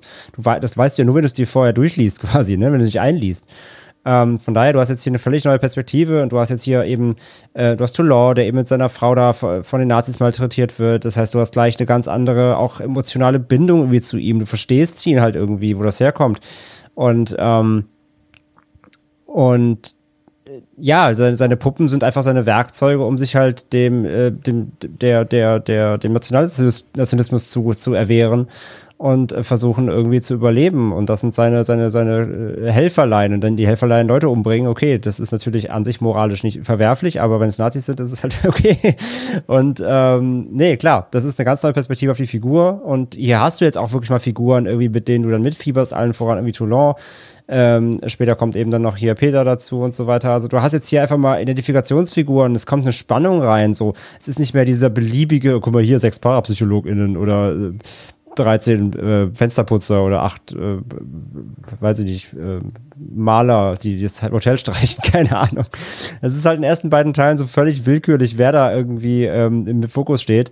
Und hier hast du jetzt wirklich mal Identifikationsfiguren, mit denen du diese Geschichte durchlebst. Du, du, du kriegst ein gesamtes Bild davon. Du kriegst, ähm, Du kriegst diesen Background, du hast auch diesen, diesen anderen Professor, der da eben auch für die Nazis unter Druck natürlich, nicht freiwillig, wie man ja dann auch merkt, ähm, noch in diesem Project, wie ist es, Dead, äh, Dead Weight, oh. wie hieß das Projekt? Du stellst Fragen. Irgendwas, mhm. mit, irgendwas mit Dead. Äh, ich habe also, keine Detailfragen. Also er soll ja im Grunde, also, er, er, soll ja im Grunde auch Zombies erschaffen, die als so ein menschliches Schutzschild im Krieg agieren. Ne? Ja. Ne? Er soll, er soll Tötetote zum Leben erwecken, die dann hirnlos ähm, als Schutzschild dienen. Und er kriegt das ja nicht hin und deswegen will er ja ähm, hört er dann von Toulon und seinen Puppen und ähm, will mit ihm ja dann kooperieren, weil er glaubt halt, dass Toulon ihm helfen kann, diese Aufgabe für die Nazis zu erfüllen. Ähm, wo Toulon natürlich gar nicht daran denkt, den Nazis zu helfen. Aber genau, und diese Ebene hast du noch, ne, äh, so von wegen dieses, oh, er, er ist Wissenschaftler, ich habe Respekt vor ihm eben, ne, dass, dass die beiden auch noch unter sich dann noch so ein, so ein, so ein Ding haben. Also da steckt, da steckt halt so viel mehr schon drin, als in den ersten beiden Teilen. Äh, das ist halt wirklich Wahnsinn. Ja. Ja, finde ich halt auch. Ich mag auch einfach, der Film hat auch durch halt auch diese Nazi-Thematik und aber auch das, was andere eben angesprochen hat, dieses Zombie-Projekt und die Puppen, das ist so eine, ja, halt so eine richtige Pulp-Story eigentlich, ne? So wie Nazis auf Mond oder, keine Ahnung, die Nazis und ihr Zombie-Projekt. ja. Das ist, äh, hat so, ja, so einen richtigen coolen Pulp-Vibe und ich hoffe, unwissend, was halt auf uns noch zukommt, dass halt mehrere Filme, die das noch ähm, quasi in Folge ja auch offensichtlich nochmal sehr thematisieren, wenn man sich nur die Poster anguckt, ähm, dass die auch solche ähnlichen Vibe fahren. Das finde ich nämlich dann, ja, hat halt seinen eigenen Charme und wenn man das halbwegs geschmackvoll macht, dann kann das gut funktionieren. Und ja, fand ich auch super. Ähm, dass wir hier dann die Seiten wechseln, dass wir jetzt die Puppen anfeuern und dass wir auch verstehen, wie die, also mehr über die Puppen, die Seelen in den Puppen lernen, wie die Puppen entstehen. Das ist äh, und, und durchaus ja, ne, gerade Tanners ähm, Background-Geschichte. Äh, Nochmal welche? Von, von Tandler, glaube ich, ne? War das doch, dass die Nazis ihn da irgendwie als Sklaven gehalten haben und er dann genau. verhungert ist bei denen irgendwie, irgendwie so. Das war Genau. Und ja, und Blade ist dann ja am Ende quasi die Puppe nach ähm, dem Bösem nachgeschnitzt, aber mit Dr. Hess. Ich glaube, der Doktor ist am Ende in Blade drin, wenn ich es äh, richtig erinnere.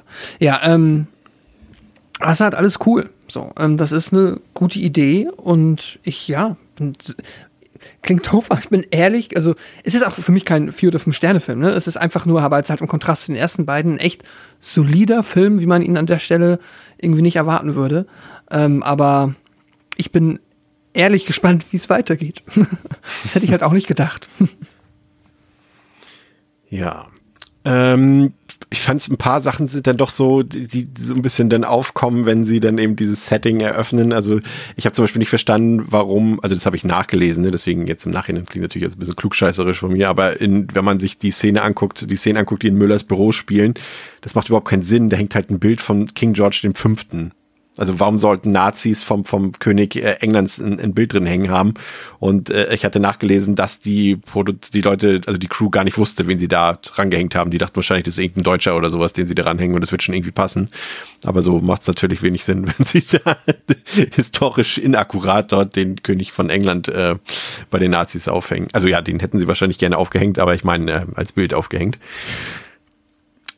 Und ähm, muss ich mir noch auch noch korrigieren an der Stelle, es waren die, die, die Hinterhöfe der Universal Studios, nicht von, von Paramount.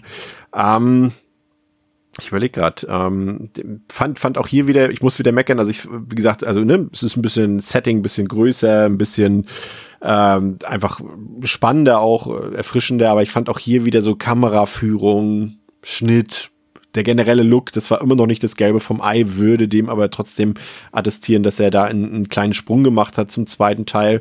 Ähm, André Brutaler, oder Theresa vielleicht erst brutaler, äh, würde ich sagen. Auch gleich von Anfang an geht er ja, ich glaube, irgendjemand, ich glaube, Pascal hat es vorhin schon gesagt, geht er deutlich mehr in die Vollen und äh, hat dadurch einfach, finde ich, einen ganz anderen Unterhaltungswert auch. Ne? Du hast irgendwie, äh, die, die Kills sind besser dosiert auf dem Film, sie sind ein bisschen grafischer. Also hier würde ich dann auch mal durch schon mal ein bisschen mhm. mehr mitgehen, dass der durchaus auch seine Gewaltspitzen hat, die, die ein bisschen härter sind. Und dadurch ist er einfach, ja, das ist der erste Film für mich in der Reihe, der auch wirklich unterhaltsam ist. Ja, würde ich mitgehen. Vor allem auch, weil hier dann, was ja schon so ein bisschen damit einhergeht, was eben schon gesagt wurde, dass die Leute einem halt nicht egal sind. Entweder hasst man sie oder man, ja, kann mit denen mitfiebern. Und dann haben halt auch Kills einfach nochmal eine ganz andere Wirkung.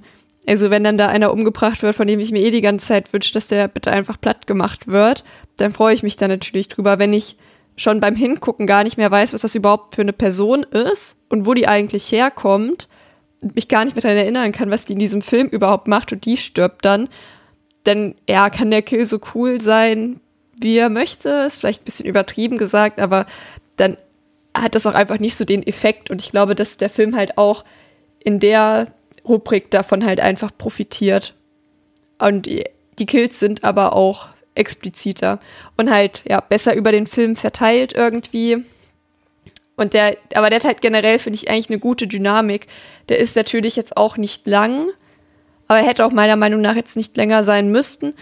Und den konnte man wirklich echt richtig gut weggucken. Der hat sich keine Minute zu lang irgendwie ja. angefühlt, während die ersten beiden, die haben sich im Grunde genommen 90 Minuten zu lang angefühlt. Ja, der schafft, es einfach gut, alles, all das so zu dosieren, ne? Die Puppen ja, gut genau. aufzuteilen, eine Geschichte zu erzählen, die uns einfach Natürlich ist es einfache Schwarz-Weiß-Malerei, aber sie funktioniert einfach schon, weil wir äh, richtige Antagonisten haben, bei denen wir sagen, natürlich sind die böse, sind die verachtenswert, ne? Und, und ich finde, dadurch, dass sie Toulon ein bisschen mehr charakterisiert haben, da auch so diese Hintergrundgeschichten, ne, was Pascal, was wir vorhin schon gesagt haben, dass sie, dass sie einfach, äh, die Puppen haben mehr Hintergrund, Toulon hat mehr Hintergrund und du hast, bist einfach emotional ein bisschen involvierter als bei den ja. anderen Filmen. Und ich finde, das ist so, so, so einfach mit so der, der große Punkt neben dem Unterhaltungsfaktor, der hier einfach höher ist. Exakt. Habe ich nichts mehr hinzuzufügen.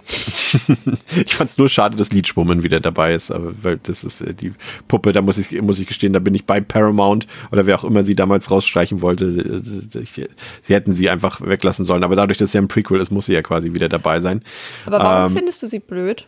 Ich weiß, muss- musst du weiß nicht. erklären. Also ich finde es cool, dass sie, dass sie eine weibliche Puppe dabei haben, aber ich finde einfach dieses Gimmick mit dem, weil es sind, weil Puppen sind für mich, also ja, die sind ja hier lebendig in Anführungszeichen, aber die haben ja was, die sind aus Holz, die sind quasi sehr äh, unbeweglich und sowas alles. Und dann hast du aber sowas Organisches wie, wie diese Blutegel, die da rauskommen. Das passt für mich irgendwie nicht zusammen. Weißt du, wie ich meine? Ja, ich es weiß so- schon, was du meinst. Ich hatte tatsächlich, Und das sieht halt dadurch, auch immer affig aus, ehrlich gesagt, finde ich, wenn die, wenn die, wenn die da rauskommen. Was? Ah, Super aus. Ich, also ich finde das tatsächlich, also habe ich ja schon gesagt, dass ich die äh, schon auch so mit am gruseligsten fand irgendwie. Ich finde halt so, sie hat halt so ein bisschen eine Parallele, zu, finde ich, zu der äh, weiblichen Gremlin in Teil 2, in dem Sinne, dass sie irgendwie vor allem im ersten Teil ja einfach da war und so trotzdem, obwohl es jetzt irgendwie so eine Puppe ist, ja direkt irgendwie auch wieder so übersexualisiert wurde. So die einzig weibliche Puppe. Und sie haben es trotzdem geschafft, sie ja primär da halt in diese Sexszene einzubauen. Und das ist ja, äh, genau, bei Gremlin 2 irgendwie auch so, dass die dann ja auch die ganze Zeit so ultra horny ist. Die mag ich zwar hingegen irgendwie sehr, sehr gerne. Okay, die Woman Leech mag ich ja, äh, Leech Woman mag ich ja eigentlich auch gerne. Aber Scheint ein Theresa, Charakter zu sein, der für mich zu funktionieren. Ich weiß gerade nicht so ganz, worauf ich hinaus möchte. Aber nur Theresa. Theresa, Ja, dann, dann habe ich schon mal eine gute, guter Hinweis für dich. Ja. Wa warte mal auf die nachfolgenden Teile, warte mal, bis die Puppe Bombshell dazu kommt. Dann reden wir Oh. noch mal über Sexualisierung von weiblichen Puppen. Oh, Danke, ist das, auf I rest my Fall- case. Äh, Bombshell, okay. Da bin ich mehr als Das gespannt ist eine, drauf. das ist das, es, es kommt ab irgendeinem Teil, schon mal ein bisschen Foreshadowing, haben die Nazis dann auch Puppen. Oh, Bombshell ist eine weibliche Nazi-Puppe. Mehr sage ich jetzt nicht. Okay, da, jetzt bin ich tatsächlich doch ein bisschen hooked, auch auf jeden Fall weiter zu gucken. nee, aber äh, ja, ich, ich mochte sie gerne. Ich finde halt vor allem, dass halt hier in dem Teil ähm, kriegt sie dann ja auch Charakter, weil es ist halt seine Frau. ja, ja. ja. So, und das, das weißt du ja in 1 und 2 halt auch überhaupt nicht, weil das, alles völlig ist, willkürlich ist. Und in Teil 2 stirbt die ja auch, ne? Da wird die ja verbrannt. Das ist doch mit der, Ja, ja, mit der, genau. Mit der. Redneck-Oma da in dem, in dieser, in diesem Ofen-Ding, ne? Die Ja. Szene, die übrigens total an Army of Darkness mich erinnert hat, das nur noch rückwirkend kurz. Ähm, genau, aber jetzt hier in dem Teil hat sie ja, dann hat sie ja auch völlig eine Charakterisierung. Es ist halt die, die Seele seiner Frau ist da drin, was halt dann auch die, die Puppe, finde ich, einfach nochmal den, den, fast den ein bisschen größten Stellenwert gibt. Das, das ändert ja auch nochmal alles quasi, von daher. Ja. Ja.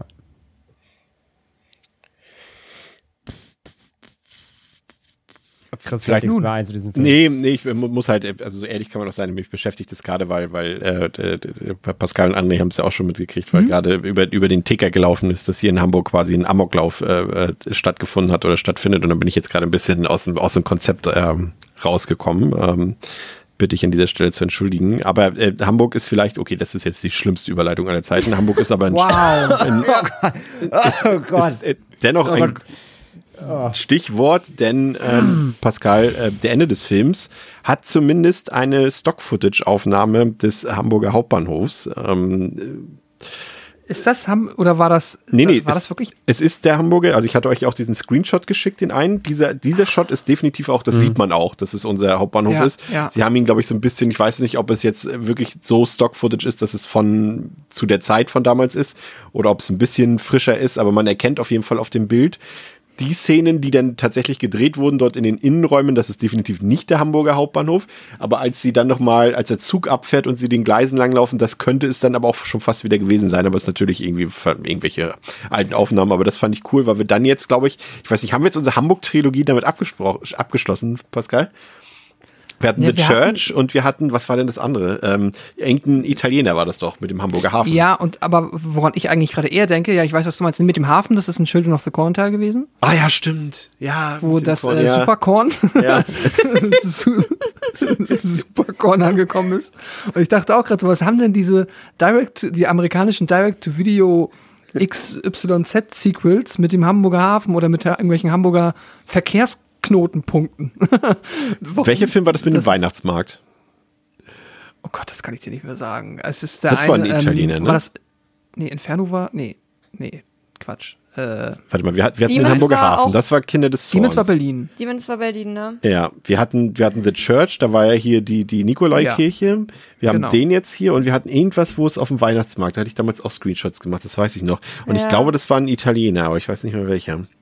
Und das Ich spielte glaube, es nicht war in irgendwas Hamburg. von Fulci, ich weiß nicht mehr. Ja, ich glaube auch, irgendwie so. Aber das finden wir nur raus, auf jeden Fall. Dann ist jetzt schon eine Quadrologie, aber ist spannend, ich finde Oh, und, Ja. und Hostel hat ja auch die Bahnhofsszene. Ja. Aber ist das stimmt. Hamburg? Ich bin der Meinung, das war Hamburg. Oder Okay, was? ich Nee, München, ne? Ich war noch nie in Hamburg am Hauptbahnhof. Also München macht Sinn, weil sie ja, glaube ich, irgendwo aus. Das war auch Fake, also das war in Hostel war es ein Fake-Bahnhof. Ja, Die ja. haben nur deutsche Fake-Schilder da irgendwo hingemacht. Achso. Aber ich weiß nicht mehr, welcher es sein ich glaube, sollte. es ob war das Budapest Hamburg oder Bukarest war es eigentlich und da haben sie irgendwelche Schilder, ja, ja, irgendwie so auf jeden Fall. Aber es ist immer wieder weird, sowas zu sehen, ja. Ja. Ähm, ansonsten, der Film sollte ursprünglich ähm, in, in Rumänien gedreht werden. Dort war aber die politische Lage damals zu instabil und man hat sich dann dafür entschieden, nach Ungarn zu gehen. Dort war es dann aber wiederum zu kalt und man hat dort auch nicht gedreht. Und ursprünglich hatte der äh, de Coteau eigentlich auch nur den Regiestuhl bekommen, weil er zum eigentlichen Drehstart gerade in zufällig auch in Europa war. Ähm, aber es hat dann alles nicht funktioniert und man hat sich dann eben, wie gesagt, für die Back, für den Backlot der Universal Studios ähm, entschieden. Ähm, ansonsten habe ich eigentlich gar nicht mehr großartig was zu erzählen zu dem Film und würde dann ähm, zu meinem Fazit kommen. Und äh, das äh, ist, wie ich schon angedeutet habe, überraschend ausgefallen. Ähm, es gibt scheinbar einen sehenswerten Puppet Master Film und das ist äh, dieser hier, der dritte Teil, der plötzlich glänzt, also der jetzt auch nicht super super genial ist, aber es ist äh, eine positive Überraschung gewesen, vielleicht auch nicht ganz zufällig, wir haben es gesagt, ne, es sollte ursprünglich ja der erste Teil werden von seiner Story her.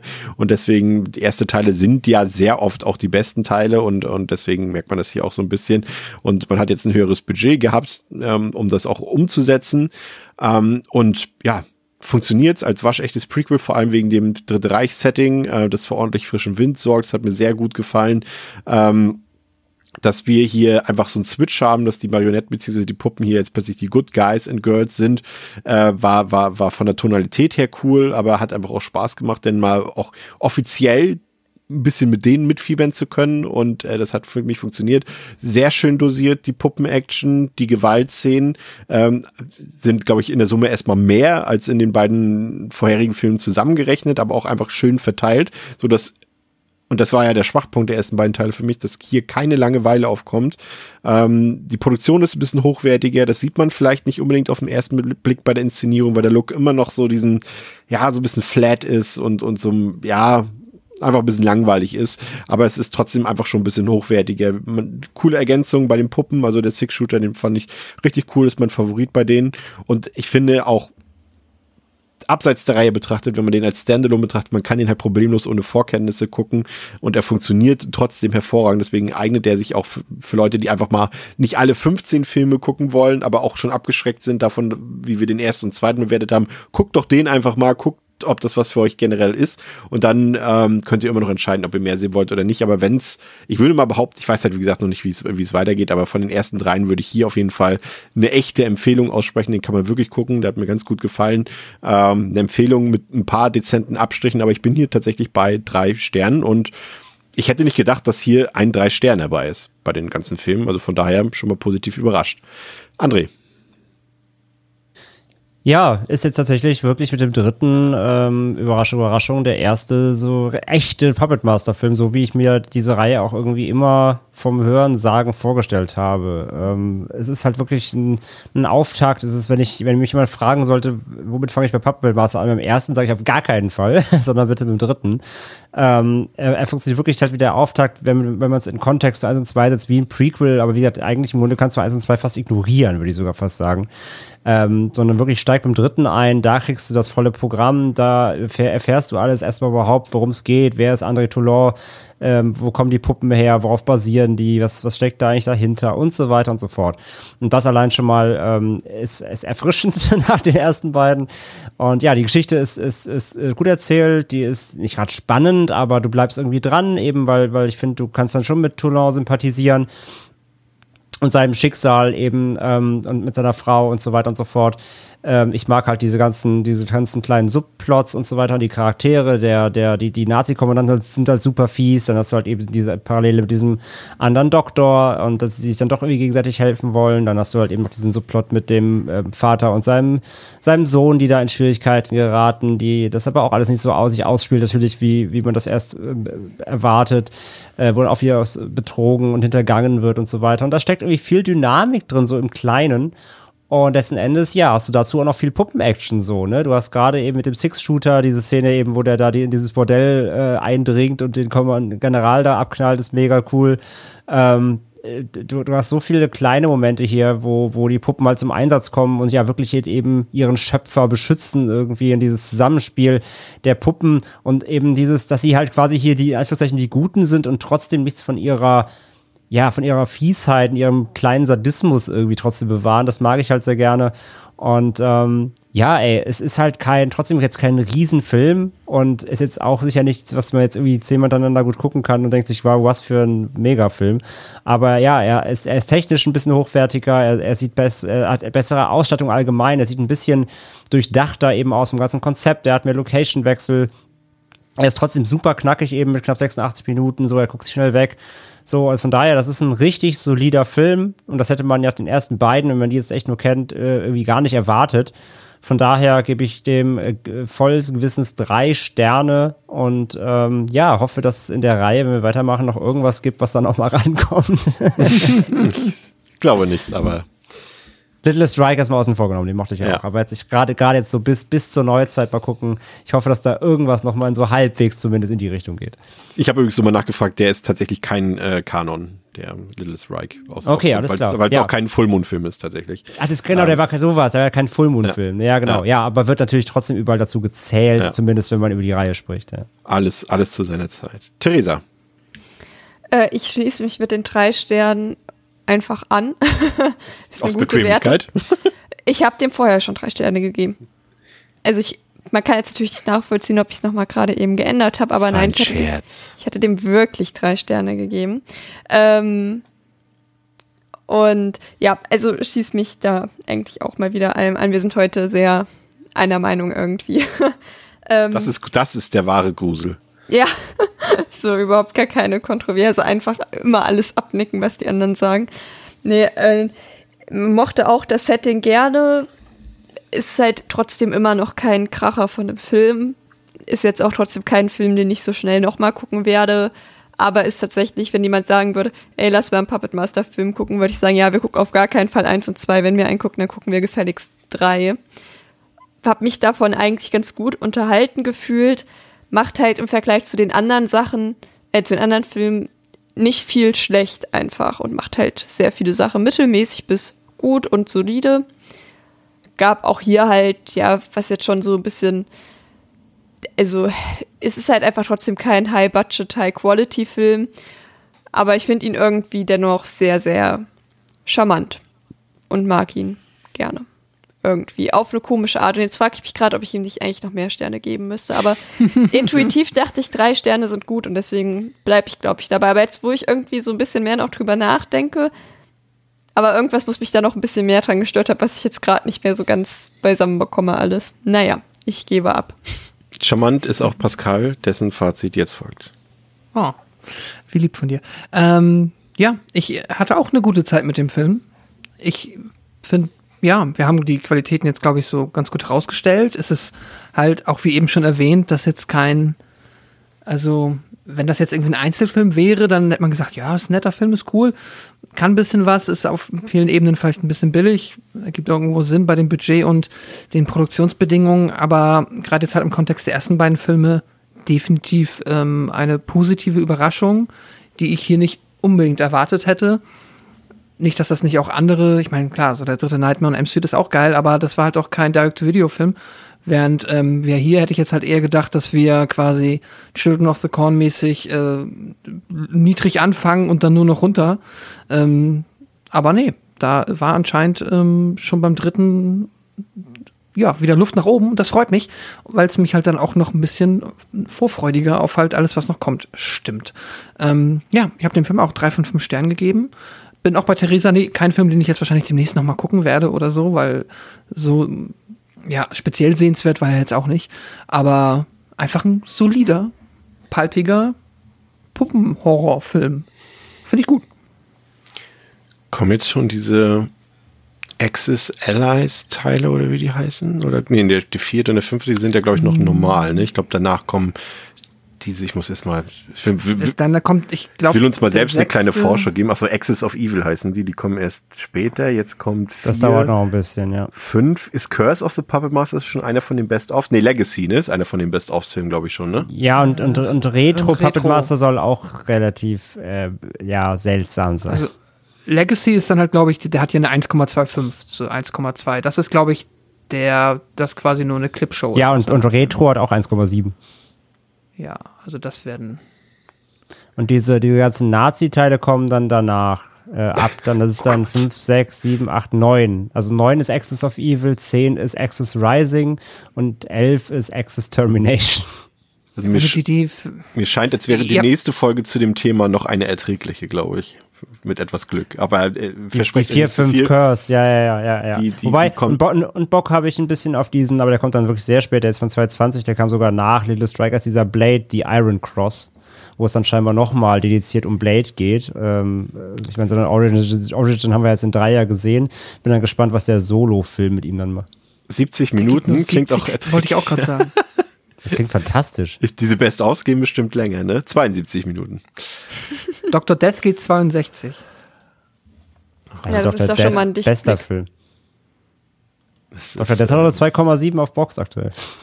Wenn stellt euch vor, die würden jetzt irgendwie noch, weiß ich nicht, 200 Minuten oder sowas gehen. Ich bin auf den wirklich gespannt, weil der ist von Dave Parker. Der hat A bei Tales of Halloween was beigesteuert und der macht, die hat diesen The Dead Hate the Living gemacht von 99. Das ist so ein alter Guilty Pleasure von mir. Das ist ein richtiger Scheißfilm, aber ich mag den ganz gerne. Ähm, deswegen bin ich gespannt auf Dr. Death. Auf Dr. Death habe ich, hab ich Bock. Aber das dauert doch wirklich auch sehr lange, bis der dann hier ran die Reihe Aber die Puppe ist doch eins zu eins Eddie von Iron Maiden, oder? Ja, aber, aber, aber die gehört auf jeden Fall auch schon in den Fullmoon-Kanon. Die steht schon auch bei Wiki drin und so.